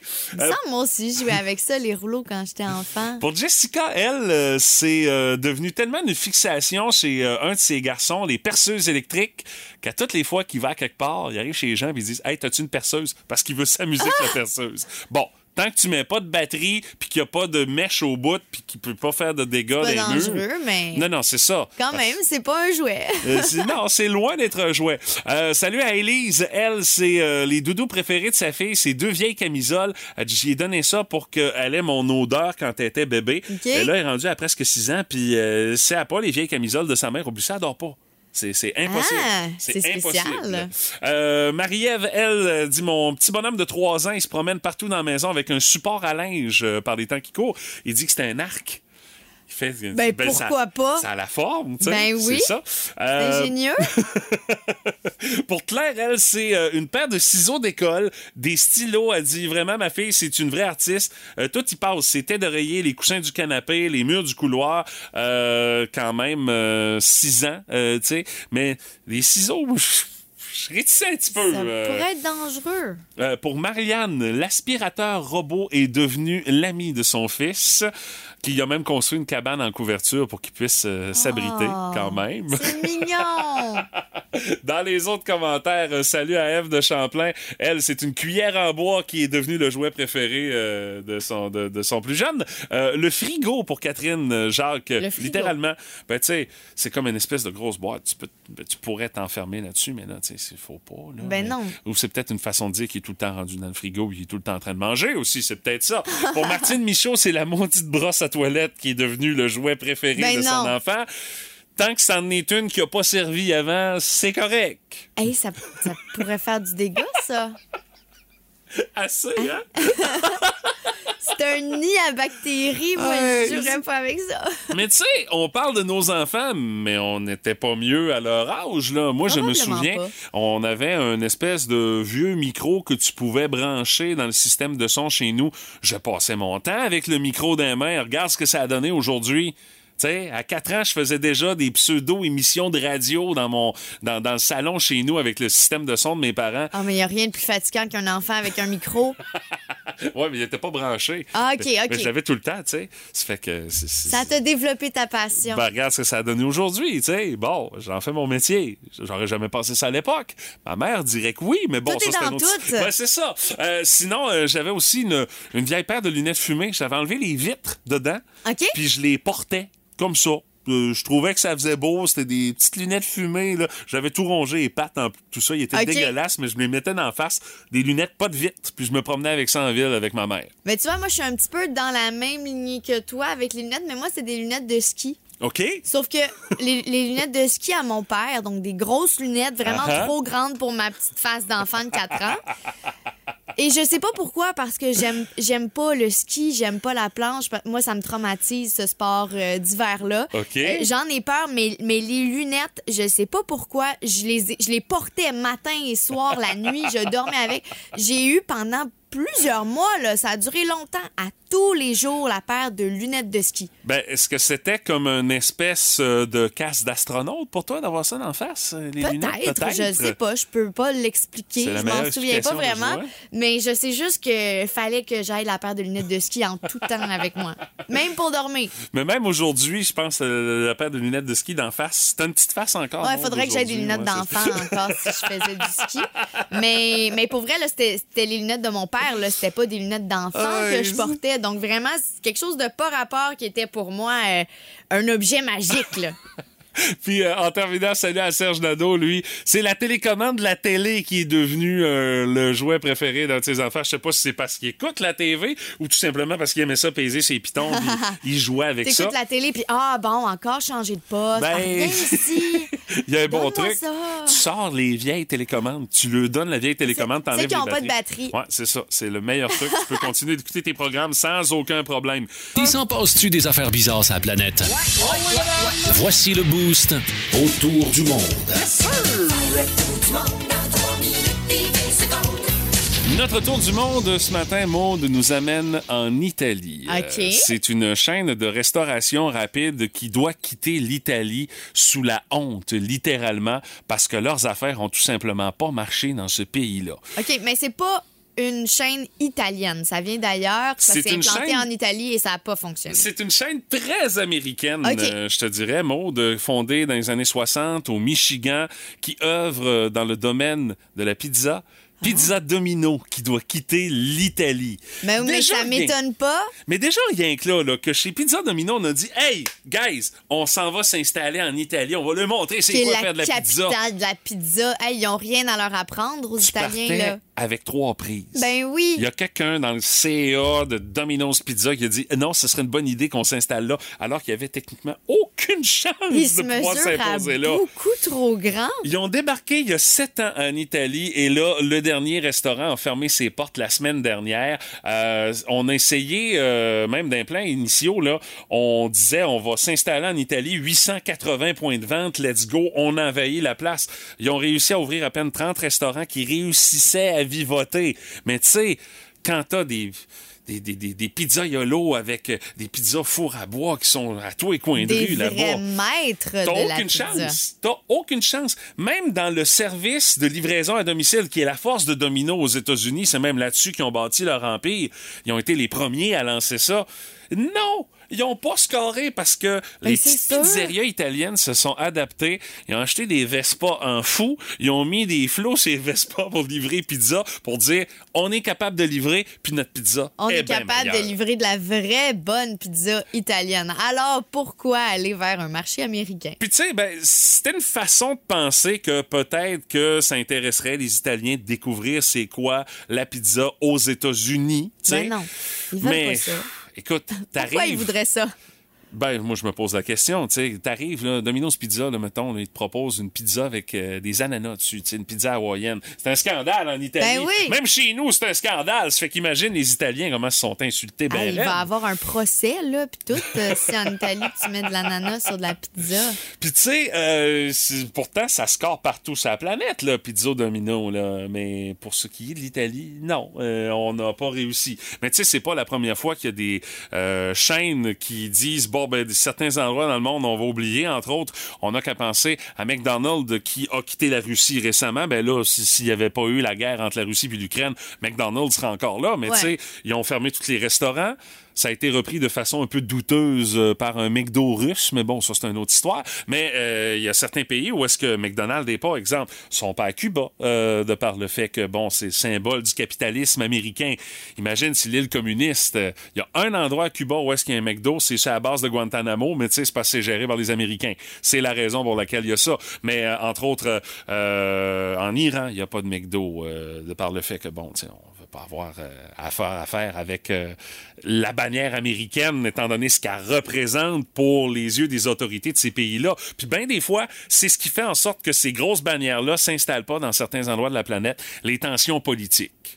C'est bien des fois la raison principale pour laquelle il y a certaines chaînes américaines qui veulent pas s'installer dans certains pays à travers la planète. Mais la pizza américaine en Italie, c'est un peu comme s'il y avait une chaîne américaine euh, qui venait s'installer au Québec pour nous montrer comment faire de la poutine. Eh boy, c'est Mais, mais ça se compare. ça. Oui, ça c'est- serait c'est le même exactement ça. principe. Ça fait aucun sens. Alors, euh, c'est ça. Ils vont devoir oublier l'Italie parce que c'était tout à fait un non-sens. Mais vraiment, ton exemple de la chaîne américaine qui vient essayer de nous montrer à faire de la poutine, c'est le meilleur exemple qu'on pouvait donner pour comparer la situation. Ben, me semble. Reste chez vous, tu peux faire tes affaires, euh, mais mais va pas montrer aux Italiens comment faire ce qu'ils savent le mieux faire, comme ils pourraient pas montrer aux Québécois comment faire de la poutine, mais, mais leur pizza je veux dire, aux États-Unis, ça fonctionne. Oui. Parce que les Américains, c'est ce type de pizza-là en qu'ils ça. consomment. Donc, chez eux, ça fonctionne. C'est Mais un goût très nord-américain, là. Tu sais, c'est sûr, euh, tu prends n'importe quelle pizza réputée ici à Rimouski, je veux pas repartir le débat de la meilleure pizza et où, mais euh, tu l'amènes euh, sur un coin de rue à Rome puis t'as fait goûter aux, aux Italiens. Mais non, ça passe pas. Mais non, c'est ça. Malgré que nous autres, on la trouve bonne. Mais c'est ça, eux autres, non, ça va être un autre paire de manches. C'est un peu ce qui est arrivé à Pizza Domino. La chronique barbecue, une présentation de la Boucherie des Halles, votre boucherie en plein cœur des Halles Saint-Germain. Fraîcheur, diversité et produits locaux. La Boucherie des Halles, le fournisseur officiel des soirées barbecue estivales à Rimouski. Cet été dans le Boost, il y a comme un... Avec Michael Béliveau, maître fumeur. Michael Béliveau, salut mon cher, comment ça va?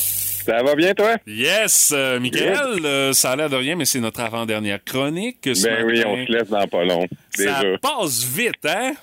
oui. Mais euh, une autre chose qui passe vite, la saison estivale avec le grill, tout ça, si on veut que ça dure longtemps, faut entretenir comme il faut notre barbecue. Puis ce matin, tu as des trucs pour nous autres pour faire en sorte que notre machine elle puisse durer longtemps. Parce que tu sais, quand tu investis quand même une certaine somme sur un barbecue, puis tu veux que ça fonctionne à la perfection, que tes cuissons soient vraiment idéales, ça prend un entretien minimum, là. En plein ça, ça prend un, entre- un entretien minimum, puis tout dépendant de la machine qu'on a, il y a un entretien à faire. Euh, première des choses, au niveau du barbecue, ceux qui ont des fameuses grilles et des grilles en fonte, ça va être important. On huile ça le plus possible. On tient ça toujours au gras si on veut. Ah ouais? Après la cuisson ou avant la cuisson, on va les huiler. Euh, pourquoi? Parce que si on huile pas ça, qu'est-ce qui va arriver? C'est qu'ils vont rouiller, ils vont écailler. Souvent, c'est en émaillé aussi. Là, si on veut, il y a comme une couche dessus, une Ah ah. protection anti-adhésive. Si on laisse ça aller, ben là, on perd, on perd toute, le, toute notre grille en fonte. Dans le fond, c'est ce qu'il y a de plus dur à entretenir dans un barbecue. Là. Mettons que tu l'as échappé puis que ça commence à se détériorer ta grille en fonte, y a-tu des moyens de faire en sorte euh, que tu puisses euh, la sauver puis que tu puisses continuer à l'utiliser ou ben t'es mieux de changer ça? euh? Ben, il y a moyen de la sauver, tout dépendant. C'est sûr, si c'est émaillé, comme s'il y a de la céramique émaillée dessus, il n'y a rien à faire, elle va écailler, puis ça va finir dans notre nourriture. Par contre, si c'est une vraie grille en fond de fonte, on passe un grinder là-dessus, puis on, on refait le culottage, que ça s'appelle. Donc, on va la huiler au complet, on la chauffe, on ruile, on chauffe, puis elle revient comme neuve. Fait que si tout est en fonte ou en acier, ça, ça se remet euh, comme neuf en un, un espace de 2-3 heures. là. Ça, il n'y a pas de trouble. Puis euh, les trucs pour nettoyer ça, que ce soit simple et efficace puis qu'on n'ait pas besoin de frotter pendant des heures et des heures euh, euh, avant de pouvoir l'utiliser, euh, Michael? Une bonne vieille brosse à barbecue normale. Tu sais, c'est pas, pas les nouvelles qui ont sorti parce que le monde mangeait des, des, des morceaux de fer, là, mais tu sais, une vraie brosse avec des, des vrais morceaux de fer après, là, des, des tiges d'acier, ça va toujours rester la meilleure brosse. Euh, pourquoi qu'il y a eu des troubles avec ça? C'est que souvent, là, les gens la gardaient un an, deux ans, trois ans, quatre ans, puis c'est là que ça se détériorait. C'est sûr, à force de frotter, les, les, les petits poils s'enlèvent. Fait que c'est, à, à chaque début de saison, là, changez votre brosse de barbecue, vous allez être certain, mais tout dépendant, là, je m'en ai dit achetez pas ça, mais dans un autre sens, non, tu sais, les brosses là, qui prennent la forme de notre grille là, en bois, Oui, la Euh, spatule de bois, là. ouais, ça fait pas vraiment un job. Puis aussitôt qu'on se ramasse avec deux barbecues ou un fumoir, un barbecue, là, le problème, c'est que c'est pas une une deuxième parce que là, ça ne plus sur la grille, la manière qu'on a brûlé la brosse en bois.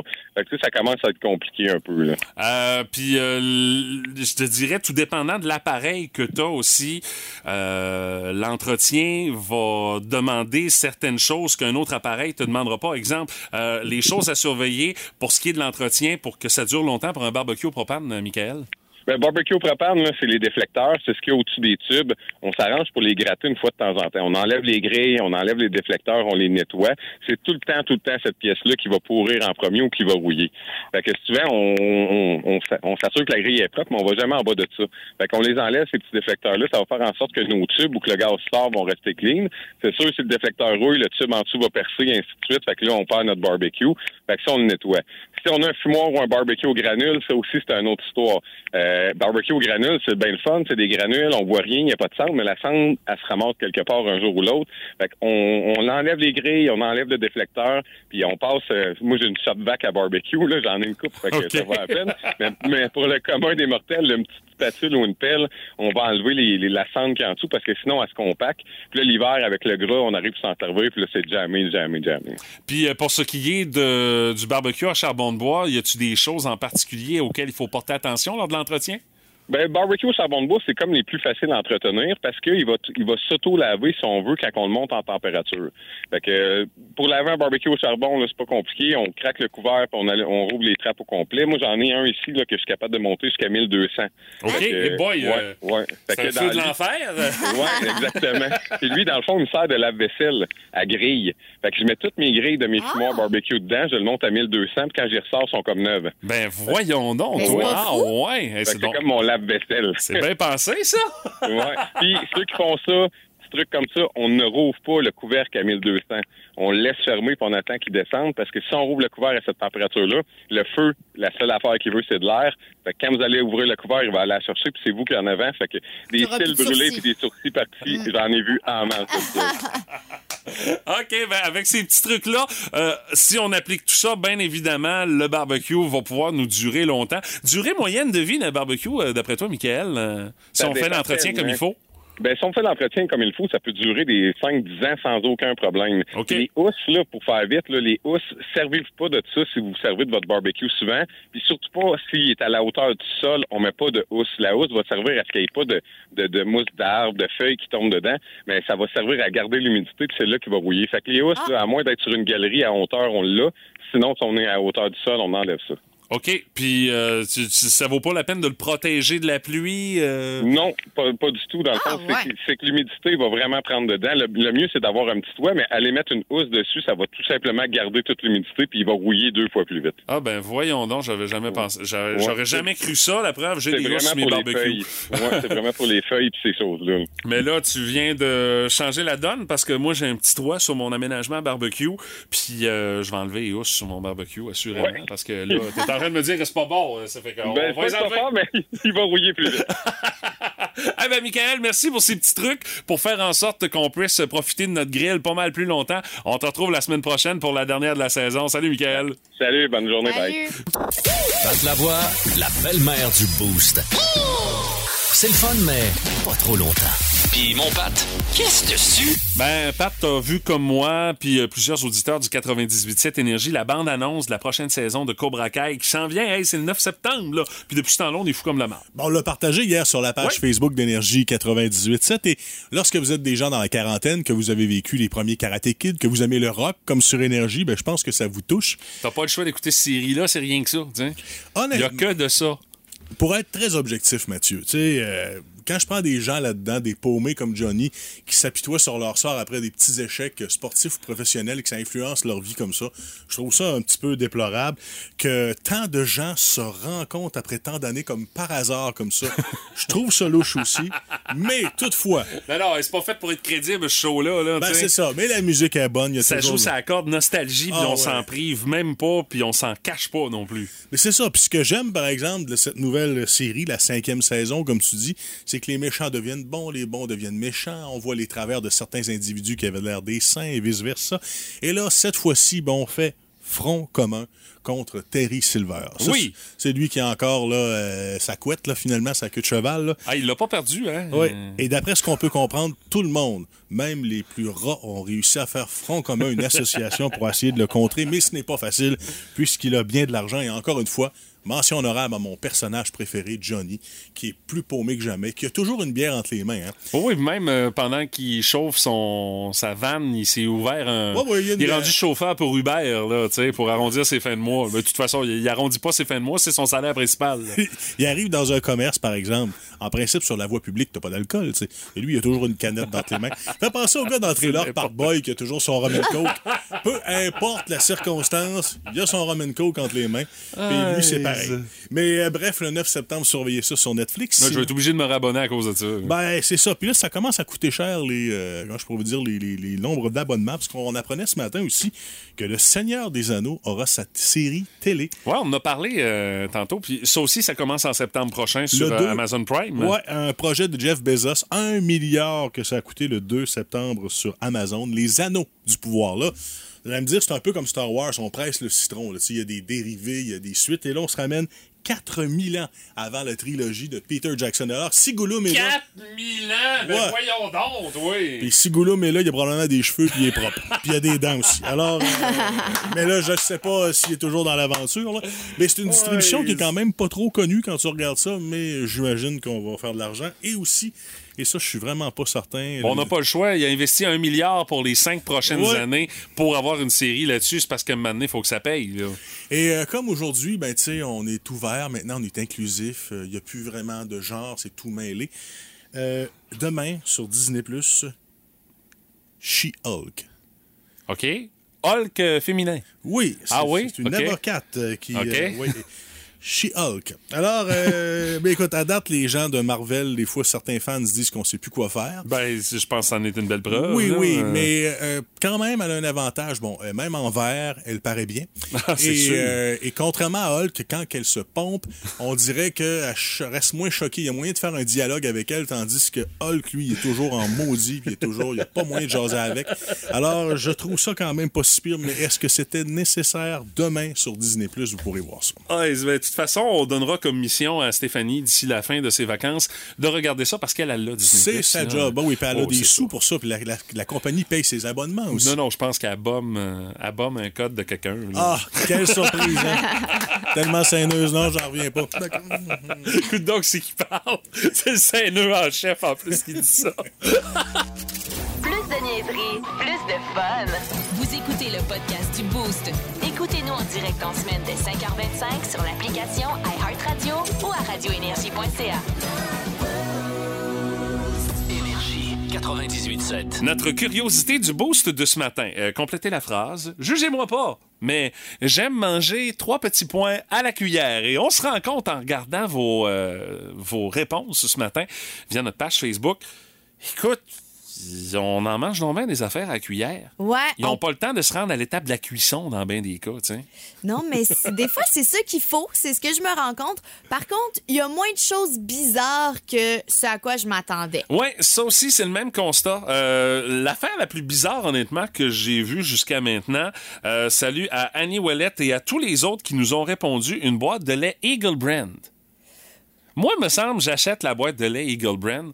Elle a le temps de se rendre à l'étape de collaborer à la À réussite d'une pâtisserie éventuelle qu'on va faire cuire. Ouais. Mais jamais, j'ai jamais pensé de dire, je m'en rouvre une canne puis je mange ça cuillère. J'ai jamais fait ça non plus. Par contre, je peux comprendre.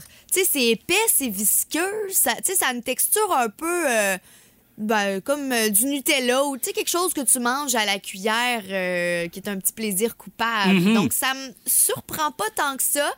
Mais ça me surprend quand même parce que je, je l'ai jamais fait. C'est la première fois que je l'entends. Je, je pensais pas que ça pouvait se faire. Mais bon, vous semblez nous le confirmer euh, via la page Facebook. Salut à Fanny Aubert. On est 100% dans ton équipe, Fanny. La pâte à biscuits pas cuite. Ah ouais. C'est sûr. Moi, elle a jamais le temps de se rendre à l'étape de la cuisson. La pâte à biscuits en tube, là, mettons, t'achètes une Pillsbury, à cette heure, elle est faite pour être mangée crue aussi. Ben, c'est parce qu'ils savent bien que tout le monde le mange cru, même si c'est écrit dessus que tu peux pas le manger cru. Ben là, dorénavant, c'est sont écrit, adaptés. tu peux la manger crue, Voilà. mais écoute, à l'époque, au nombre de fois que j'en ai mangé cru, j'ai jamais été malade. Moi non là. plus. T'sais. Mais moi, je fais moitié-moitié. Je la sépare en deux. Je garde une portion pour manger cru, une portion pour la cuisson. Comme ça, tu profites de toutes les étapes. Ben, nous autres, l'entente, c'est si c'est euh, acheté à l'épicerie puis que le tube de Pillsbury est dans le frigo, ma fille le sait. Elle se rendra pas à l'étape de la cuisson. elle sait que je vais passer au travers, je vais manger ça cru. Mais le deal avec elle, c'est si tu veux vraiment des biscuits et les faire cuire, ta grand-mère t'a donné une recette de biscuits que tu peux suivre. Ça fait que suis la recette, fais-la maison, celle-là, j'y toucherai pas, je vais attendre qu'il soit cuit. Tu l'as fait travailler. Ben oui, mais écoute, à, à 15 ans, là, elle a besoin de faire pour s'occuper des fois durant l'été. Ça fait que, tu sais, puis elle aussi, elle en profite, va y manger les biscuits, tu sais. Ça fait que, moi, je vois, je vois ça comme un, un gagnant-gagnant dans ça, c'est ça. C'est pas mal plus toi le gagnant, je crois. Pour Anne Chénard, c'est du miel, direct à cuillère. Oui. Quand j'ai mal à la gorge, je trouve que c'est une maudite bonne idée, Mais c'est vrai, miel, euh, sirop d'érable. Moi, aussitôt que je cuisine quelque chose avec du sirop d'érable ou du miel, parce que j'utilise ça beaucoup pour des marinades, des recettes, des, des vinaigrettes. C'est très polyvalent. Ben oui. Fait que c'est toujours j'utilise la quantité que j'ai besoin pour ma recette, puis après ça, je me sers une petite cuillère. Tu t'en gardes de côté pour, Juste euh, une petite pour cuillère, juste pour dire, ah, mon petit sucré de la journée. Et il y a beaucoup de gens également qui euh, nous parlent des produits de l'érable ou est-ce qu'ils ont tout simplement pas l'occasion euh, de, de, de, de se rendre à une, éventuellement, à une éventuelle recette. Tu sais, let's go, on la mange direct avec euh, la cuillère. Entre autres, le fameux beurre d'érable. Nous autres, on achète ça chez nous. Là. Oublie ça, on n'a même pas le temps de mettre ça sur une toast. On rentre là-dedans à grands coups de cuillère Mais c'est de même que c'est bon. Oui. Du beurre d'érable, là, Oui. moi, j'ai Oh, oui. jamais utilisé ça pour rien d'autre que manger à la cuillère. Je le sais pas, ça va sur quoi? Ça va dans quoi? Sur une cuillère. Eh ben voilà! ben c'est ça je me dis. meilleure option. F de Champlain, Julie Roy, elles ont de font ça avec du caramel. Euh, Lynn Babin, elle, c'est du euh, beurre de pinot. euh, Ah. euh, c'est un classique aussi. Tu sais, des fois, ils te pognent juste une petite rage de... Il me semble que j'aurais le goût d'avoir une espèce de goût de pinot dans la gueule. Ouais, Ou comme un, dessert, mais sans te dire que tu manges un dessert, juste pour te satisfaire la dent sucrée. Ouais. Une petite cuillerée de beurre de pinot, ça fait la job. Ah, tu trouves ça sucré? Ouais, moi, je trouve ça plus salé, non? Je, Ben, je, je sais pas, ça dépend de la sorte que t'achètes. Ben moi, j'achète le naturel. OK. Mais Ah, le naturel qui, qui, qui fait comme euh, du jus sur le dessus? Ouais, là, ben, de- faut que tu ah, brasses, ah oui, t'es de même, toi? Ben oui. Ben voyons Mais donc. je veux que ça, Ah, justement, ça goûte les pinottes pour de vrai et non le sucre en poudre. Ben voyons donc. Mais, mais oui, même s'il n'y a pas de même. sucre dans le beurre de pinot naturel, je sais pas, moi j'associe ça à un dessert un peu plus, on. Je crois que c'est une association que je fais. Ah, OK, ça mériterait d'être analysé par un spécialiste, mais bon. Ben oui, du beurre de pinot naturel, c'est bien meilleur si tu manges vraiment des vrais pinottes. Ouais, Écoutez votre show du matin préféré en tout temps grâce à la balado-diffusion Le Boost avec Stéphanie, Mathieu, Martin et François Pérus.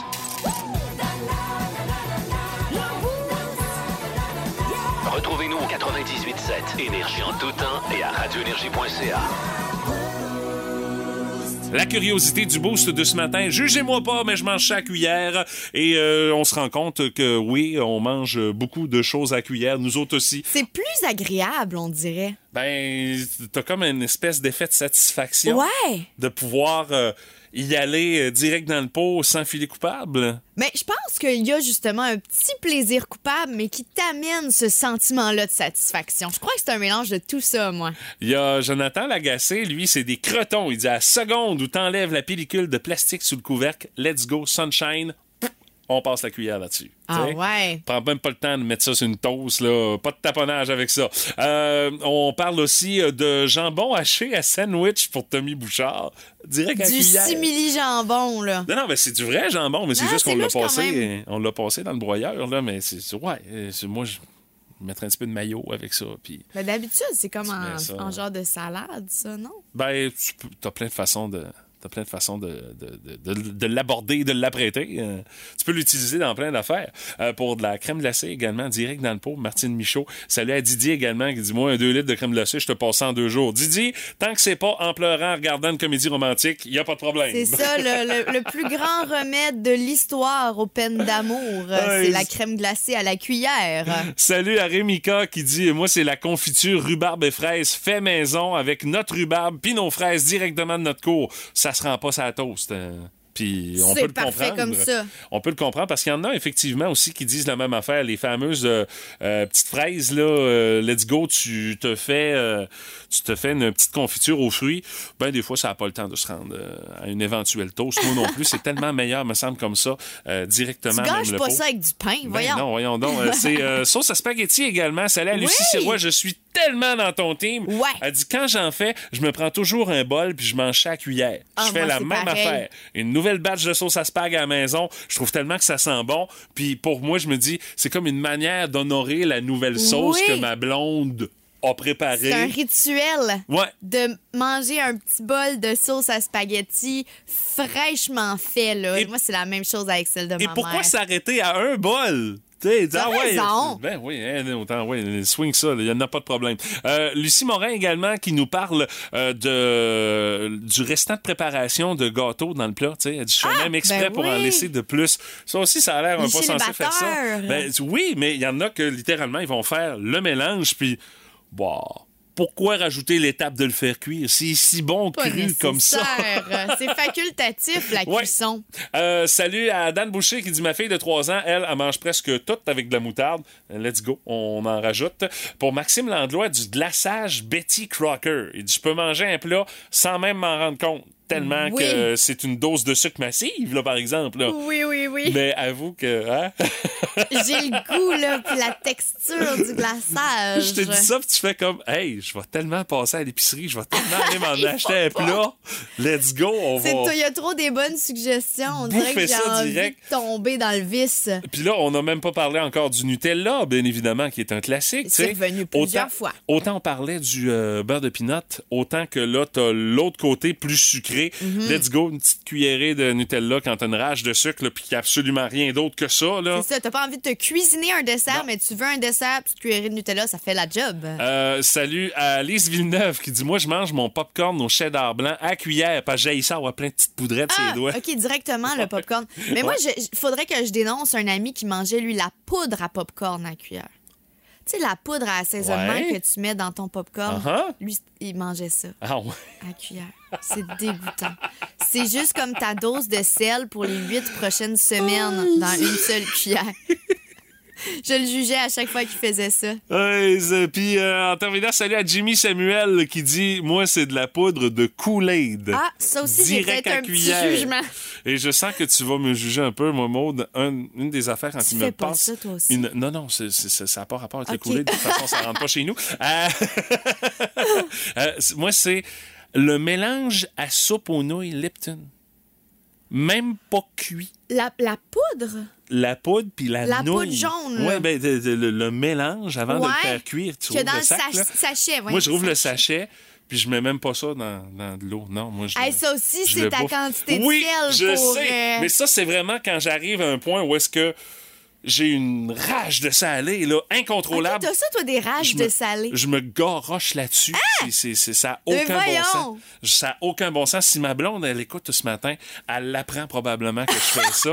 Tu caches. Ben, elle, elle se couche plus de bonheur que moi. C- ces rages-là me pognent plus tard en soirée. mais- soirée. Mais, ouais, je fais ça.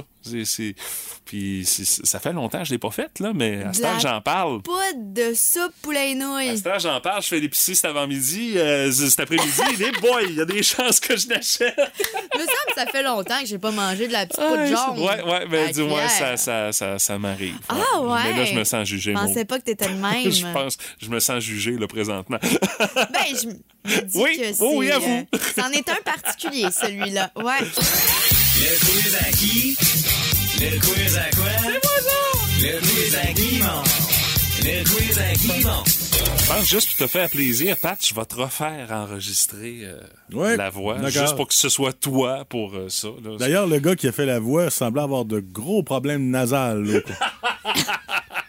T'es juste jaloux.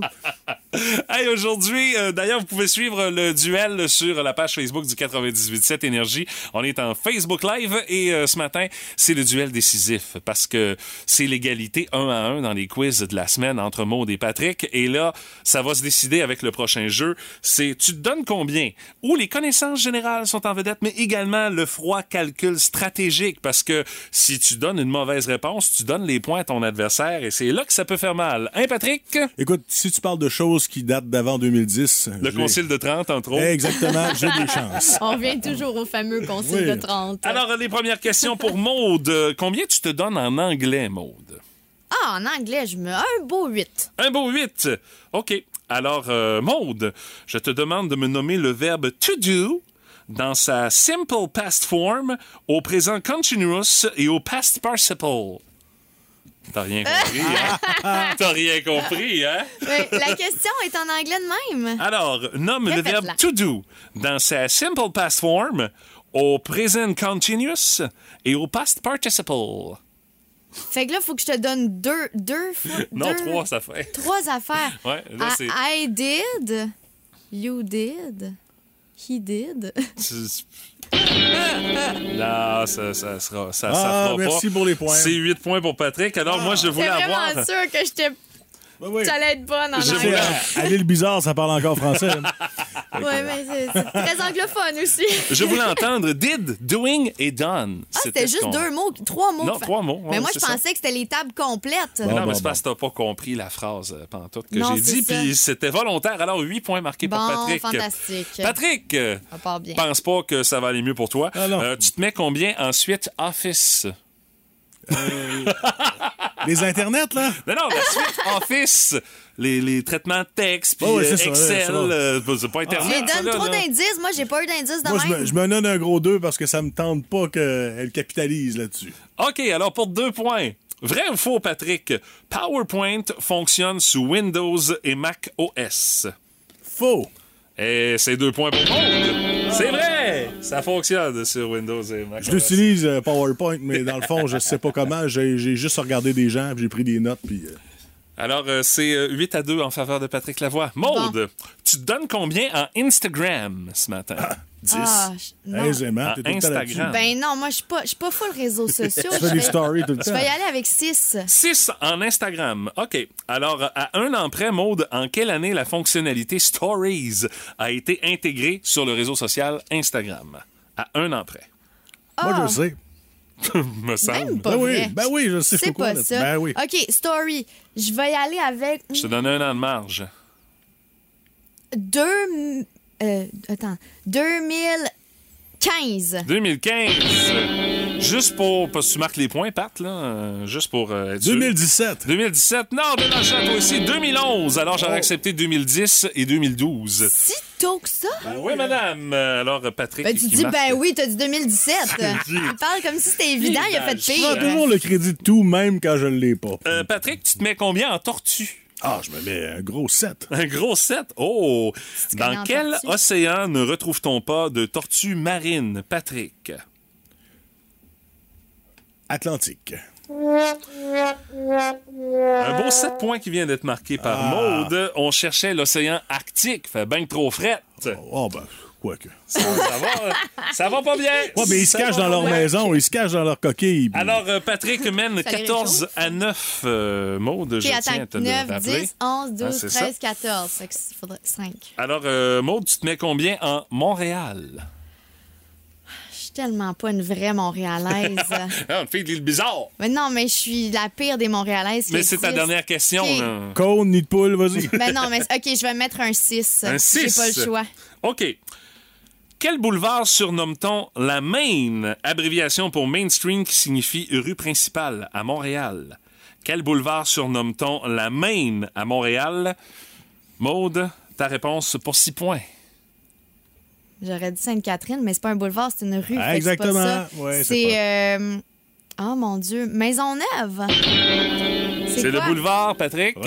Ben non, toi aussi, dans le champ. Boulevard Saint-Laurent qu'on cherchait. Alors, euh, Patrick Ah ben. qui marque un gros 6 points ici. Donc, c'est rendu 20 à 9 pour Patrick. Oh, ça sent le I'm too sexy. Mais Ah, Patrick, je voulais tellement que ma Comment gagner sans avoir les fois. réponses? Mais là, attends. Patrick, euh, tu vas peut-être être tenté par euh, y aller gros pour la prochaine catégorie, euh, qui est la dernière. Patrick, tu te mets combien en armes de destruction massive? Ah, ben, je mets un gros 10. Oh! Connais ça, la gamme. Il, il a gagné anyway, mais s'il n'y a pas la bonne réponse, ça donnerait une victoire plus serrée qu'on pense, Maud. OK. Euh, alors, euh, Patrick, pour 10. Suite à l'essai atomique de Trinity en juillet 1945, le père de la bombe atomique, Robert Oppenheimer, cite une partie du poème hindouiste Bhagavada Gita, c'est- c'est ça. C'est quoi la citation qu'Oppenheimer a faite? Euh, La fin justifie les moyens. Et non! Alors, le monde, finalement, t'as t'as 19 points, mais c'est pas assez. Alors, Oppenheimer a dit « Je deviens la mort, le destructeur des mondes Ouais. Hey, ça a pas été une grosse réussite, ce quiz-là. Hein? On n'a Euh, pas eu rien Je suis pas sûr d'ailleurs qu'il dormait bien Oppenheimer après. hein. Un peu comme le type qui a largué à Hiroshima et Nagasaki. Ça, c'est sûr et certain. Mais, euh, Patrick, tes froids calculs t'ont quand même donné Ben oui. la victoire ce matin! Toujours de la stratégie, hein, comme The Price is T'as même Right. pas eu une seule question. On danse, s'il te plaît, Maud. Avec une bonne réponse. Ben, euh, je te, non je, te réplique, Maud, t'as 19 points, mais t'as zéro bonne réponse. non plus. Alors, c'est ça. C'est un quiz qui gagne, mais par la porte d'en arrière. Ouais, disposer, merci. Plus de niaiserie, plus de fun. Vous écoutez le podcast du Boost. Écoutez-nous en direct en semaine dès 5h25 sur l'application iHeartRadio ou à radioénergie.ca. Énergie 98.7. En pitonnant hier un peu sur euh, Internet, euh, je suis allé faire un tour sur euh, un site français que j'aime bien. C'est le site topito.com qui te propose des tops sur un paquet de sujets. Et honnêtement, celui-là, j'ai hâte de voir ce que ça va donner, Maude. C'est le top des trucs sales ou pas sales. Il te lance un grand débat. On te donne une situation et tu devras me dire qu'est-ce que tu penses de ça? T'es-tu un maudit crotté si tu fais ça? Ou ben donc, ben, c'est socialement acceptable à la limite. Ouais. Alors, je te propose différentes situations et tu me donnes ton opinion là-dessus ce matin. Euh, exemple, premier exemple. Prendre sa gomme, la mettre dans son verre d'eau pendant qu'on mange et tu la récupères à la fin du repas. C'est sale ou c'est pas sale! Non, c'est sale. J'ai jamais vu personne faire ça et je souhaite pas de voir quelqu'un faire ça non plus. Euh, dans le temps euh, de dans le temps avec lequel on jouait de la flûte euh, à l'école euh, primaire euh, Ouais. dans les cours de musique euh, tu jouais de la flûte est-ce que tu étais du genre à la taper contre ta cuisse pour faire sortir la salive euh, de dans la de dans la flûte? Non, pas non? du tout. ok donc tu considères ça comme Oui, euh, c'est non, c'est dégoûtant. ça Euh, péter les points noirs de quelqu'un d'autre Maude Ah non, ça j'aime ça. ok t'as t'as un peu de restant de docteur Bouton en toi là. non, non, je peux je veux pas regarder des vidéos de ça parce que ça m'écœure, mais moi-même, j'aime bien péter des boutons. mettons tu vois ton ton chum en a un Un petit dans le dos là. Ouais. OK. Ah ouais, OK. OK. Ah, je te pensais pas de Ouais, même. j'aime ça. Mais, mais pas regarder des vidéos, ça, ça, me- ça, ça me dégoûte vraiment Non, au ça, plus haut point. Ça, c'est purement louche. là. Ouais, mais c'est surtout que c'est tout le temps des situations extrêmement intenses qui arrivent pas à personne. Ah, euh, sentir ses pieds, c'est sale ou c'est pas sale? Tu sais, quand t'es comme pas trop sûr de... Donc, c'est moi qui sens ça? ou- Je suis vraiment mitigée par Ah oui? rapport à ça. OK. Euh, parce que des fois, c'est pour le bien des autres. Tu sais, Ah. qu'on peut faire ça. OK, ouais. Euh, Ouais, c'est sûr. Donc, Parce que ça vient avec une pression sociale de toujours essayer de dégager des odeurs euh, qui sont supportables pour les autres. là. exactement. Tu. Si, si tu pues des pieds, c'est le fun que tu le saches. Tu sais, au lieu que tout le monde le pense puis que t'es pas au courant. Donc, je, je crois que ça peut te remettre en perspective de savoir où est-ce que tu te situes dans tout ça. C'est correct de vérifier, mais fais-le pas au milieu de la salle des nouvelles avec Martin Brassard qui te regarde euh, puis qui te juge. Exactement. OK, parfait. Euh, sentir son linge avant de le mettre au lavage pour être certain que, coudon, il étudie ou, ah non, je suis bon pour l'étirer un peu. Est-ce que. Oh non, ça, mon chum, il fait ça tout le temps, puis je trouve ça un peu dégoûtant. OK, donc si t'as des doutes, c'est parce que ça, ça va au lavage. T'as pas besoin de le sentir. Si tu le sens, c'est parce que t'as un doute. OK. Donc, ça va au lavage. Prêter sa brosse à dents. Oh non, oui non, non, non, non. Même la brosse à dents de ton chum, Euh, là. jamais de la vie. Non, Il n'y a rien de plus Non, je, je suis d'accord. Tant qu'à ça, je préfère à avoir. bactéries qu'une brosse à dents. Tant qu'à ça, moi, je préfère avoir les dents sales. Ah non, Euh, exactement. oh oui, écoute, exactement. J'aime mieux pas brosser mes dents que de brosser mes dents avec la brosse à dents de quelqu'un d'autre. Euh, Maude, euh, une petite dernière. euh, Quelqu'un qui se mouche, là. Oh non! Comme ça. non! Quand t'as pas de Kleenex, là, t'es dehors, tu grattes, là, tu fais comme, hey, fuck off, je rentrais pas en dedans, on va aller me moucher, là. Moi, j'ai un problème avec le mucus. Ça me dégoûte vraiment. Hey, les grosses révélations Ah, matin. non, non, non. Moi, je mange des sachets de soupe, des, des sachets de soupe Lipton pas cuits, puis euh, Maud a des problèmes avec le mucus. Hey, on en fait-tu des révélations Ah cet non, matin? ça, ça m'écœure vraiment beaucoup. Quelqu'un qui fait ça, là, Aïe, aïe, aïe, aïe, aïe. ça se peut que j'aille Ok. un vomi sec, là, tu sais, que je fasse un... euh, Ah, OK, un petit reflux gastrique. euh, de-. Ah, ouais, Ça me OK. dégoûte. Ah, ben, tenez-vous là pour dire, mais c'est le matin des grandes révélations en jeudi dans le boost. Juste à y penser, on dirait que je suis comme vraiment pas bien. J'ai comme un... Plus de classiques et plus de fun avec le balado Le Boost avec Stéphanie, Mathieu, Martin et François Pérus. Retrouvez-nous en direct en semaine dès 5h25 au 98.7 et à radioénergie.ca. Énergie. Pat la voix, la belle-mère du Boost. C'est le fun, mais pas trop longtemps. Puis mon Pat, qu'est-ce dessus? On jase de contrats et de beaucoup d'argent pour LeBron James ce matin, Pat. Oui, mais juste avant, vous savez que les vieilleries reviennent à la mode, hein? Ah, LeBron est une vieillerie, c'est ça? Ah, ben, entre autres, c'est pas un modèle récent, tu sais. Tant- mais il marche encore. Il marche encore. Denis Coderre sera de retour à la Radio Sport de Montréal. Ben oui, toi de chose. T'en as parlé ce matin, on veut ramener le Zellers. Ben, c- c- ça va se faire. Euh, ça va se faire de façon plus virtuelle, mais il y a des places où est-ce que tu vas pouvoir euh, avoir ton, ton, ton là, comme on le connaissait dans le temps, là, comme les belles années du Carrefour. Et j'espère que le restaurant rouge sera de retour aussi. Mais sinon, LeBron James, 37 ans, fera un retour et Maud en a glissé un petit mot dans son bulletin tout à l'heure. Euh, un entente de deux saisons avec les Lakers de Los Angeles à 97,1 millions. Pourquoi le 100 000? Il y avait un peu de pavé uni à, à ajouter en avant de sa maison. Là. Mais euh, je Une augmentation pour le jardinier. Hey, ça n'a aucun bon sens. Je sais pas pour- 97 Ouais. millions, c'est incroyable comme ça. Avec ce nouveau contrat, ben James dépasse Kevin Durant, qui devient le joueur le mieux payé de l'histoire de la NBA avec des gains euh, en montant garanti de 532 millions de dollars. L'année passée, Ça pas saison qui a été euh, moyenne pour LeBron, parce que je pense qu'il était un peu blessé, il a été limité à 56 rencontres. Ouais, puis 37 ans, regarde, là, il Ouais. vieillit. Euh, C'est tout à fait normal à un moment donné qu'il y ait des baisses de régime. Là. Dans n'importe quel sport, ça va être le cas. Là. mais moyenne de 30,3 points par game. Alors, comme tu dis, oui, il fonctionne encore. Et ce nouvel accord permet aux Lakers de s'assurer de ses services de lui et Anthony Davis pour un minimum de deux saisons. Alors, je pense que là, on veut avoir un championnat. La dernière fois, c'était en 2020, si je me trompe pas. Mais il faut dire que LeBron a gagné avec trois équipes différentes. Il a gagné deux fois avec le Heat, une fois avec son équipe, bien sûr qu'il l'a repêché, les Cavaliers de Cleveland, et une fois avec les Lakers. Il n'y a pas grand joueur dans l'NBA qui ont réussi à avoir un championnat avec trois équipes différentes. Corey Perry a bien essayé, mais bon, il s'est planté à plusieurs reprises. Lui, il s'est planté trois fois plutôt que. Exactement. Alors, euh, surveillez ça quand même. Là, sera de retour pour deux saisons. Et il y a aussi une possibilité d'année d'option. Mais écoute, 97,1 millions, là. Euh, y a-tu un joueur, un sportif qui, qui vaut ça réellement à un moment donné? Je sais que dans la négociation d'un contrat, à un moment donné, il y a aussi euh, le joueur se vend comme une marchandise parce que il va rapporter de l'argent forcément aux Lakers en étant dans leur alignement avec rien que toutes les babelles qui vont vendre aux couleurs de LeBron. James. Faut bien qu'il se ramasse une cote euh, là-dessus à quelque part, mais 97,1 millions, me semble, c'est, me semble que c'est énorme. là. Je pense même que sur ces contrats publicitaires, vu que c'est un produit de la NBA, il y a toujours une cote qui va à l'équipe ou à la ligue. En tout cas, peu importe, là, mais il y a moyen, par exemple, de.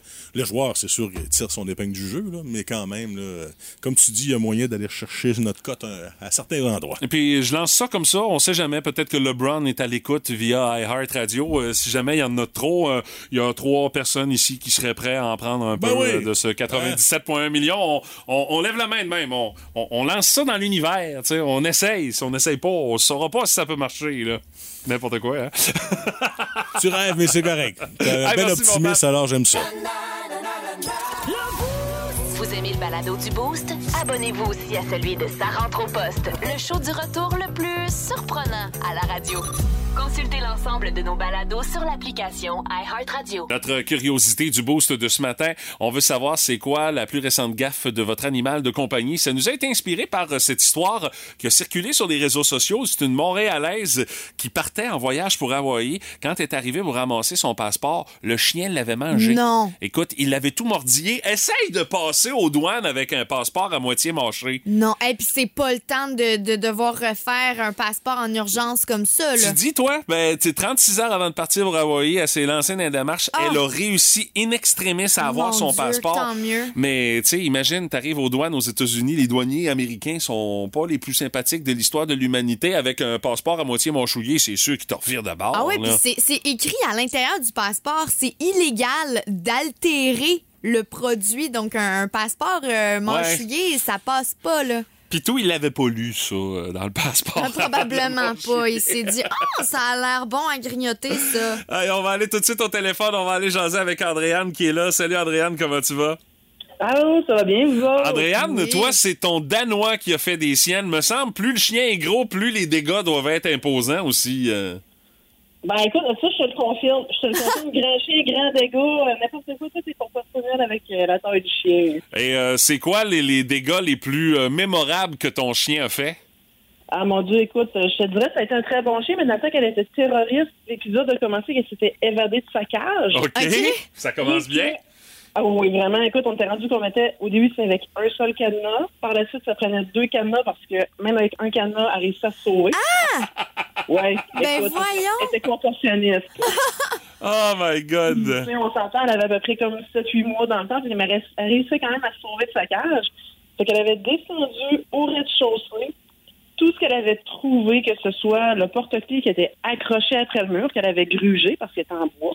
Elle avait monté à l'étage. Le tapis d'entrée était rendu à l'étage.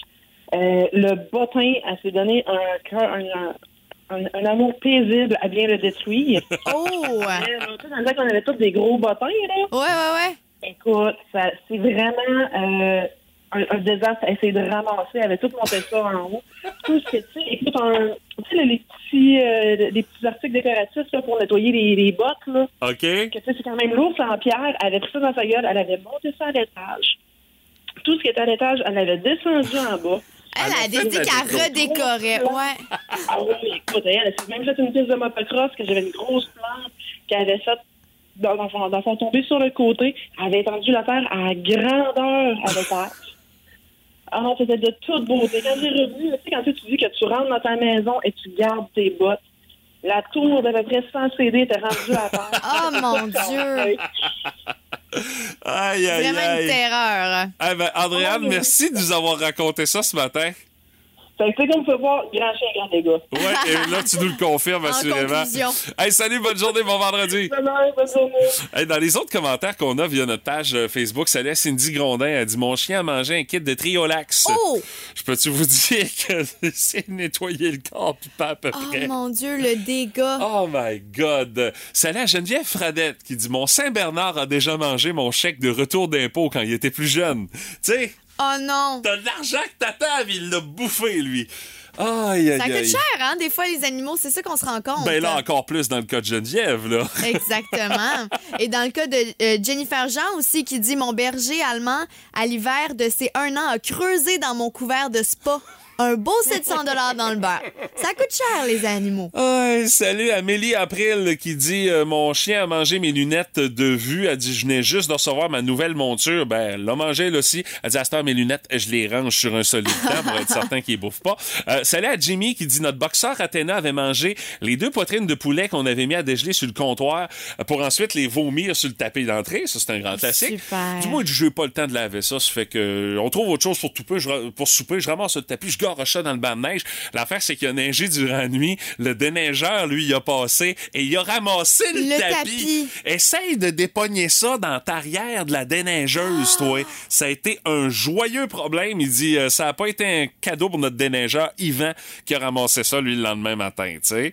Euh, salut également aussi à, à, à, euh, Claudia Galland qui dit, mon chat aime vider mes tiroirs, linge de sport, pyjama. Des fois, il défait le sac à linge sale, les tucs, les gants, les mitaines en hiver. Ça se promène partout avec ça. Puis, euh, moi, j'ai euh, deux exemples à vous donner, entre autres, euh, notre défunt chat Bisoun, mieux connu également sous le nom de Tizou, ouais. Euh, elle, j'avais fait de la peinture dans le bureau chez nous, donc j'avais laissé la panne à peinture là. Euh, j'ai dit, je vais ramasser ça un petit peu plus tard. Euh, je vais, de toute façon, il fallait que je l'envoie aux poubelles parce qu'elle était tout simplement plus bonne. Les pinceaux, tout ça, j'avais tout ramassé ça, j'avais mis ça dans un coin et j'avais eu l'excellente idée aussi de prendre les espèces de napkins que ma blonde avait utilisées pour faire cuire du bacon au micro-ondes. Bon, j'avais sacré ça là-dedans. Puis j'avais laissé ça là. Je pensais pas que ça attirerait le chat. Ah. Alors le chat était allé se, se délecter des, des, des napkins de bacon euh, qui De étaient là. Elle s'était mis bien sûr les pattes dans la panne à peinture, ce qui fait qu'on pouvait la suivre à la trace où est-ce qu'elle s'était promenée Ah, à la non. maison et elle avait terminé sa course euh, bien étendue sur euh, notre lit, ce qui fait que pendant longtemps on a eu un couvre-lit où est-ce qu'il y avait les pattes pattes. de bisoune en bleu directement sur le lit. Puis quand on a jeté le couvre-lit, ben le chat était pas avec nous autres. On a été obligé de découper les pattes du chat parce que ma blonde voulait garder en souvenir. Ah, c'est cute, ça, Oui, oui, par ça, contre. ça, c'est la portion cute. Mais sur le coup, on Non, c'est moins moins. drôle. Puis euh, notre euh, plus récent, c'est notre chat noir, Diego. Lui, il n'y a plus aucune plante qui est au niveau du sol parce que s'il y en a une... toutes. Euh, non, non, non. Il fait juste, il est sacre à terre. Il s'amuse dedans. Euh, de- de- Andréane nous parlait de son, de son Danois, là, que lui, ça devient une, une piste de course euh, pour un motocross. Diego se fait la même affaire. Ça fait que depuis ce temps-là, toutes les plantes sont en hauteur. Inaccessible Ah, pour le chat. ça. On prend plus de chance. Plus de classiques et plus de fun avec le balado Le Boost avec Stéphanie, Mathieu, Martin et François Pérus. Retrouvez-nous en direct en semaine dès 5h25 au 98.7 et à radioénergie.ca. La curiosité du boost de ce matin, c'est quoi la plus récente gaffe, les plus euh, récents mauvais coups de vos animaux de compagnie? Et euh, on en a de très bonnes, entre autres. Salut à Manon Lévesque qui dit, à un moment donné, j'ai gardé le chat de ma mère. C'est un chat qui était spécial, on s'entend. Il boudait quand ça faisait pas son affaire. Puis elle dit, euh, à un moment donné, mon chum euh, décide d'aller chercher son équipement de hockey. Il y avait une game de hockey ce soir-là dans sa ligue de garage. Elle dit, je l'entends hurler comme ça n'a pas de bon sens sous-sol. Le chat avait été pissé littéralement sur son équipement de Non. hockey.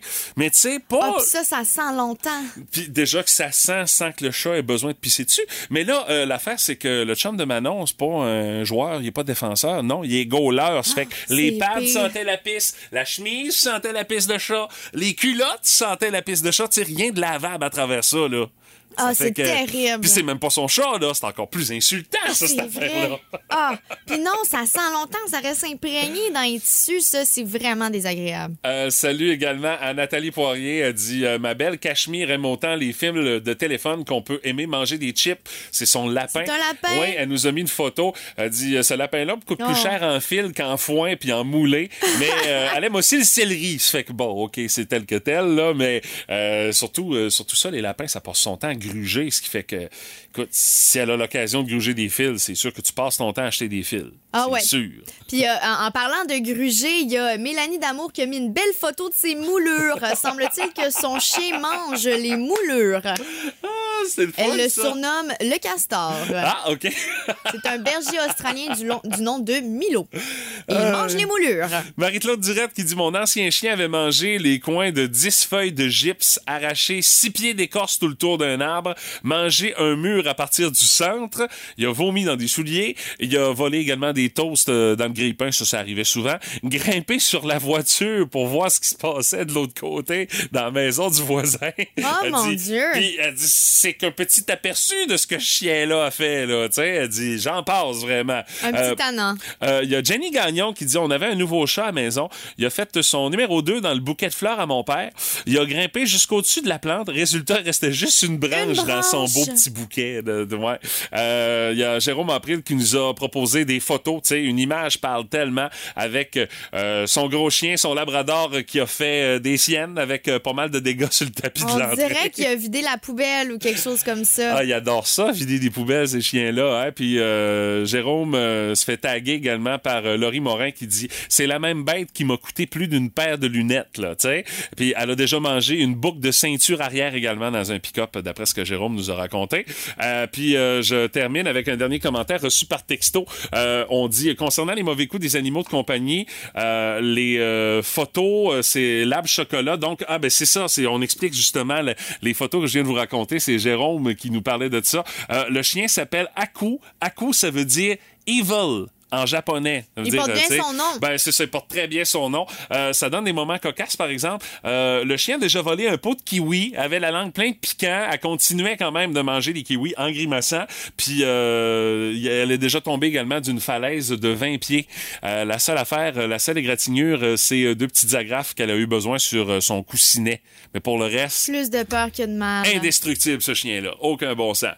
Ah mon Dieu, ça me fait penser à ma Solange qui a déjà fait une chute d'un étage également quand elle était toute petite. mais un chat, ça retombe sur ses pattes. Oui, mais. Ouais, mais c'est quand même, est c'est tout un le étage. perchée en quelque part. faut toujours qu'elle soit grimpée dans les airs en quelque part. Mais tu me disais que ton chat aussi, euh, les plantes, euh, c'est- coudonc, ils ont tout ça, hein? Ils aiment Ouais. tout ça. Ben oui, j'ai un, un avocatier qui a eu la vie euh, très, très difficile. C'est un arbre, là, tu sais, donc c'est vraiment immense. Oui. Euh, j'ai tout fait pour protéger cet arbre-là de la terreur Solange. J'ai mis une cage à poules euh, à la base. J'ai mis des rouleaux d'essuie-tout vides tout le long du tronc pour, euh, pour, pour le protéger parce qu'elle elle faisait ses griffes là-dessus. Elle mettait Ça tout son poids, marché, elle non? penchait. Euh, Ouais, ben, j'ai vraiment fait ce que j'ai pu, mais le résultat de tout ça, c'est que je l'ai encore, cet avocatier-là. OK, il a survécu pareil. Mais il est laid, là. Il est laid. Il est tout tordu. Parce qu'à cause de, de, de ses niaiseries, il, il- il pousse tout croche parce qu'à travers la Ouais, là, il y cage à pas de chance. poule, il s'est fait. euh, non, c'est ça. Puis elle m'a scrappé un sapin de Noël aussi. Euh, parce que quand je l'ai eu, elle était vraiment petite. Fait qu'elle grimpait dans le sapin de Noël. Fait que je l'ai laissé faire, mais l'année suivante était beaucoup moins petite. C'est ça, Donc elle a quand pris elle a grimpé jusqu'au sommet, ça les, les branches sont toutes affaissées. C'est un artificiel, là. Ah, c'est- c'est c'est terrible. C'est le plus laid sapin de Noël du monde, mais c'est le seul que j'ai, donc je continue de le mettre. Ça me dérange plus qu'elle grimpe dedans. Il est déjà scrap. La chronique microbrasserie, une présentation du Paradis de la bière, votre détaillant de bière spécialisé du Québec à Rimouski. Pour de bons conseils, le Paradis de la bière est votre référence pour vos soirées autour d'une bonne bière de micro québécoise. Le week-end arrive, on s'en débouche une bonne. Dans le boost, c'est l'heure de la petite frette du vendredi. Avec Frank Charret. Salut mon Frank, comment ça va? Bon matin, ça va très bien, puis vous autres? Yes! Bien. Euh, hey, c'est déjà l'avant-dernière chronique. euh, Déjà ensemble. l'avant-dernière. On Pour- versera pas de larmes aujourd'hui. là. Oh, On oh, va tomber dans le vif non, du sujet non, assez non, vite. non, mais on a versé de la bière, euh, Oui. par Oui, exemple. c'est déjà fait. Avec tes propositions de ce matin, euh, c'est quoi la première bière que tu nous proposes? D'ailleurs, vous pouvez suivre le tout via la page Facebook du 98.7 Énergie. Notre caméraman digne de Musique Plus, Patrick Lavoie, est à l'œuvre ce matin. D'ailleurs, tu donnes mal au, tu donnes mal au cœur au monde quand tu fais ça. Ah, c'est pas grave. Donc, la première proposition que je vous fais aujourd'hui, c'est Noctem Artis- Artisan Brasseur et c'est la Elia. Mais là, je vois la déception dans ton visage, Maude. Il n'y Oui, a pas de chat sur la a canette cette fois-là. Oui, que c'est ça, Noctem? Noctem, ils en font comme deux, trois qui n'ont pas de, de chat sur leur canette. Il mais passe inaperçu. C'est ça. Est-ce elle en a vendent autant, celle qui a pas de D'après moi, non. Juste parce qu'il n'y a pas de chat. Mais je suis sûre que ça va être très bon pareil, ce que tu vas nous C'est proposer. sûr et certain. Donc aujourd'hui, c'est la Elia. C'est une saison au poivre de Sichuan et citron. Savez-vous, c'est quoi le poivre de Sichuan? Ben, c'est du poivre qui vient de Sichuan. Non, je sais pas partout c'est quoi, c'est quoi la particularité qu'il y a à part de venir de Sichuan, là? Sichuan, ça se trouve être un épice asiatique tiré de la coque de deux fruits euh, des espèces d'arbustes autour de la famille des, ru- des rutacées. OK. Fait que C'est la même famille, si j'ai bien compris, euh, des citronniers et des oranges. Ah, OK. Ah, OK. OK. Fait que ça a un petit goût d'agrumes un peu, là. Il est un peu dur à percevoir, Ah tu vas ouais, ok. comprendre plus tard. Ah oui? Parfait. Donc, c'est une bière qui a 5,5% d'alcool, houblon inconnu. J'ai eu, eu beau chercher comme autant j'ai pas trouvé. Mais c'est Ah pas oui, grave. OK. Donc, il garde ça secret. là. Ben secret. OK. Euh, en bouche, c'est très céréalier. On va avoir le citron qui est en avant-plan. Le poivre est vraiment plus subtil. Euh, le goût de la, un petit goût citronné. Ça, c'est très intéressant. Euh, le côté de l'épice, grâce à la levure saison, euh, l'agrume est vraiment subtil, comme je te disais tantôt, là, presque pas perce- euh, perceptible. Un, amertume qui est, un amertume qui est vraiment faible, euh, la finale qui est sèche et florale. Ça, c'est un affaire qui est très intéressant que j'ai, trouvé. C'est désaltérant comme bière. À mon avis, c'est une excellente saison qui est très bien balancée. OK, OK. Donc, ça, c'est disponible avec la gang de Noctem. Oui, au paradis de la bière, bien sûr. Euh, la deuxième que je vous présente aujourd'hui, c'est la Dieu du ciel. Je vous fais une petite confidence. Première fois que je buvais euh, une bière de Dieu du ciel, malgré voyons que j'en bois quand même pas mal pour. euh, je me sacrifie pour vous. Là. Mais C'est ça, hein? Hey, c'est une grosse job. C'est une grosse job. pression. Mais tu sais, il y en a tellement. Puis Dieu du ciel propose énormément de produits Ouais. aussi. Là. À force de chercher là, pour avoir mes petites recherches pour vous emmener de l'information, j'ai- j'en ai justement trouvé plusieurs qui pourraient me plaire. Fait que je vais euh, jazzer là-dedans éventuellement. Écoute, puis tu nous l'as ouvert ce Oui. matin. Euh, moi, la première affaire qui me qui me frappe au nez, euh, euh, l'odeur de fruits qui, qui, qui est présente. Là, Dans la le fond, première affaire que tu ressens. Celle que je vous présente aujourd'hui s'appelle le solstice d'été mangue. Il y a plusieurs versions de ce solstice d'été. Il y en a d'autres fruits, mais celle d'aujourd'hui, c'est la mangue. Euh, c'est une ale, plus précisément une ale euh, de blé sûr à la mangue. 5,9% d'alcool et c'est houblonné avec nugget. Il faut faire attention parce que nugget, c'est un houblon qui est plus utilisé normalement dans les IPA, euh, dans les stouts, dans les bières belges, dans les, dans les bières généralement plus opaques. Donc, qu'utilise ce houblon-là, c'est ça qui donne la couleur Elle a vraiment, qui est vraiment une plus opaque. plus d'IPA aussi. En là. plein ça, c'est ça. C'est vraiment pas traditionnel comme couleur de ale. Euh, la première affaire qui te frappe aussi en y goûtant, là, le- la mangue La est mangue, là. là. ouais. Tu, tu- tu m'aurais pas dit c'est une bière à mangue. Là. Non, non, c'est bang, tout de suite, tu le sens là, à la première gorgée. C'est ça, parce qu'en bouche, c'est littéralement un jus de mangue surette, sans aucun doute. Il n'y a rien d'autre que ça. Mais ça ressemble à du jus aussi, Oui, vraiment. Puis le peux le voir côté, sur la page Facebook d'ailleurs. hein. le côté sûr est pas trop intense aussi. Moi, je suis pas un amateur de grosses bières sûres, puis ça, ça passe en masse parce que c'est vraiment subtil. Puis ça, je l'apprécie énormément. Euh, puis tu sais, une finale qui est herbacée, c'est pas trop, ça punch pas trop là, en finale non plus. Ça, je l'apprécie énormément aussi. C'est une bière qui, a- qui a charmé Frank, étonnamment. Euh, Puis, coudon, t'as as choisi des bières qui, écoute, là, en fin de semaine avec 25-26 degrés. Ouais, là, ça va être parfait, euh, ça. Écoute, c'est- c'est A1 comme choix. Là. T'en plein ça, puis- t'as regardé la météo avant de faire tes choix de bière? Euh, ou- non, parce que j'ai choisi le vendredi passé. Ces choix sont faits d'avance, mais tout, tout est dans tout. Hein? Ouais, mais ça fait de bien, Et honnêtement. sans aucun doute, ces deux bières-là, quand vous allez boire ça, vos papilles gustatives vous diront merci. Ben, merci Frank pour ta Merci. proposition, mon Ça cher. fait plaisir. Euh, D'ailleurs, c'est disponible les deux produits euh, chez nos amis euh, du Paradis de la bière. Exactement. Puis petit punchline pour la semaine prochaine, spécial catch de Oh! J'ai jasé avec Guillaume du Catch. Ah, ben, m'avait ouais. vendu à la mèche hier, mais tu sais, c'est pas grave. J'ai très hâte de voir ce que tu vas nous proposer. Parfait. Merci, mon Frank. Ça fait plaisir. Parfois, la réalité dépasse la fiction. Oh, j'adorerais savoir ce qui te passe par la tête en ce moment. Vous devez deviner si c'est vrai ou si c'est n'importe quoi. Pour gagner notre dernier forfait disponible pour aller triper aux régates de Sorel-Tracy du 2 au 4 septembre prochain, c'est la première édition de l'événement. Les bateaux vont aller vite comme c'est pas possible et euh, on vous offre également la nuitée à l'hôtel des Innes de Berthierville. C'est d'une valeur de 290 pièces pour euh, tenter la chance et euh, peut-être gagner ce beau forfait-là. Nos deux participants qui sont là ce matin, Martine Thibault de Rimouski. Salut Martine, comment tu vas? Allô, ça va très bien? Martine, est-ce que t'es du genre à flairer quand on essaye de te monter un bateau? Est-ce que c'est, est-ce que t'es dur à convaincre euh, quand on te raconte une histoire? Quand même, oui. Ouais, on, va, on va tester ça. On va tester ça. Bonne chance, Martine. Tu vas affronter Hugues Fournier de Rimouski qui est là. Salut Hugues, comment tu vas? Salut Mathieu, ça va bien? Yes, ton détecteur de bullshit, c'est une échelle de 1 à 10. Toi, ça a l'air de quoi? Ouf, je dirais 5. Oh, oh, Ah, oh, oh, oh. 50-50. OK, ça fait que toi, on va peut-être être bon pour t'en passer une coupe de petites villes de même. Parfait. Ouais, Alors, euh, euh, je, à tour de rôle, vous aurez une affirmation. Vous devrez me dire si c'est vrai ou si c'est n'importe quoi. Et Martine et Hugues, vous pouvez consulter mon parent qui est là avec ses lumières éclairantes ce matin. Première question, c'est pour Martine. Martine, les funérailles de la princesse Diana ont été suivies à la télévision par 2,5 milliards de personnes. C'est vrai ou c'est n'importe quoi? Euh, je vais prendre l'aide de Maude, là. D'après toi, Maud, 2,5 milliards. 2,5 milliards, Lady c'est Di? c'est énorme. Mais en même temps, je me dis que c'est sûr que c'est quelque chose qui a été vraiment, vraiment médiatisé comme Mhm. événement. Donc, je dirais que c'est vrai, moi. Martine, est-ce que tu es d'accord avec Maud? Est-ce que c'est ta réponse finale? Oui, c'est vrai. Eh bien, la vérité. Effectivement, 2,5 milliards de personnes à travers la planète ont suivi les funérailles de Lady Di. Premier point pour Martine. Hugues, la prochaine est pour toi. Euh, L'audition décline en état d'ébriété. Est-ce que c'est vrai ou c'est n'importe quoi? Quand t'es pacté, t'entends moins bien, en bon québécois. C'est-tu vrai ou c'est n'importe quoi? D'après toi, Hugues, toi aussi, t'as le droit d'utiliser les lumières éclairantes de mon parent là-dessus. Ouais, je vais prendre, euh, je vais prendre son aide, mais je me doute de la réponse, ça, mais. Ben, moi, je. Je sais pas ce que t'en penses, Hugues, mais moi, je dirais que c'est faux. Je pense pas qu'on entend moins bien. Je pense qu'on est juste moins attentif. Qu'est-ce que Oui, t'en ça, dis? Ça ressemble à ça. Ouais? Ouais. Bon. Ta réponse finale? C'est ça, c'est faux. C'est faux, ben. C'est effectivement du gros n'importe quoi. Un duel serré 1 à 1. Prochaine question pour Martine. Martine, un éléphant, on connaît l'animal, ça a un très long nez, mais aucun odorat. Est-ce que c'est vrai ou c'est n'importe quoi? L'éléphant, malgré son, nom, malgré son long nez, n'a aucun odorat. D'après toi, Martine, c'est vrai ou c'est n'importe quoi? C'est vrai. Tu penses que c'est vrai? Martine! T'aurais peut-être dû consulter Maude! Ben, moi, Mais j'aurais dit que c'était n'importe quoi. Ça sniffe Ouais, des hein? pinottes, là. Tu sais, ça aime les pinottes, ça sniffe ça un peu partout. C'est ça, les, euh, les éléphants ont un excellent C'est odorat. Alors, euh, c'est- c'est- c'était une petite vite qu'on t'a passée, Martine.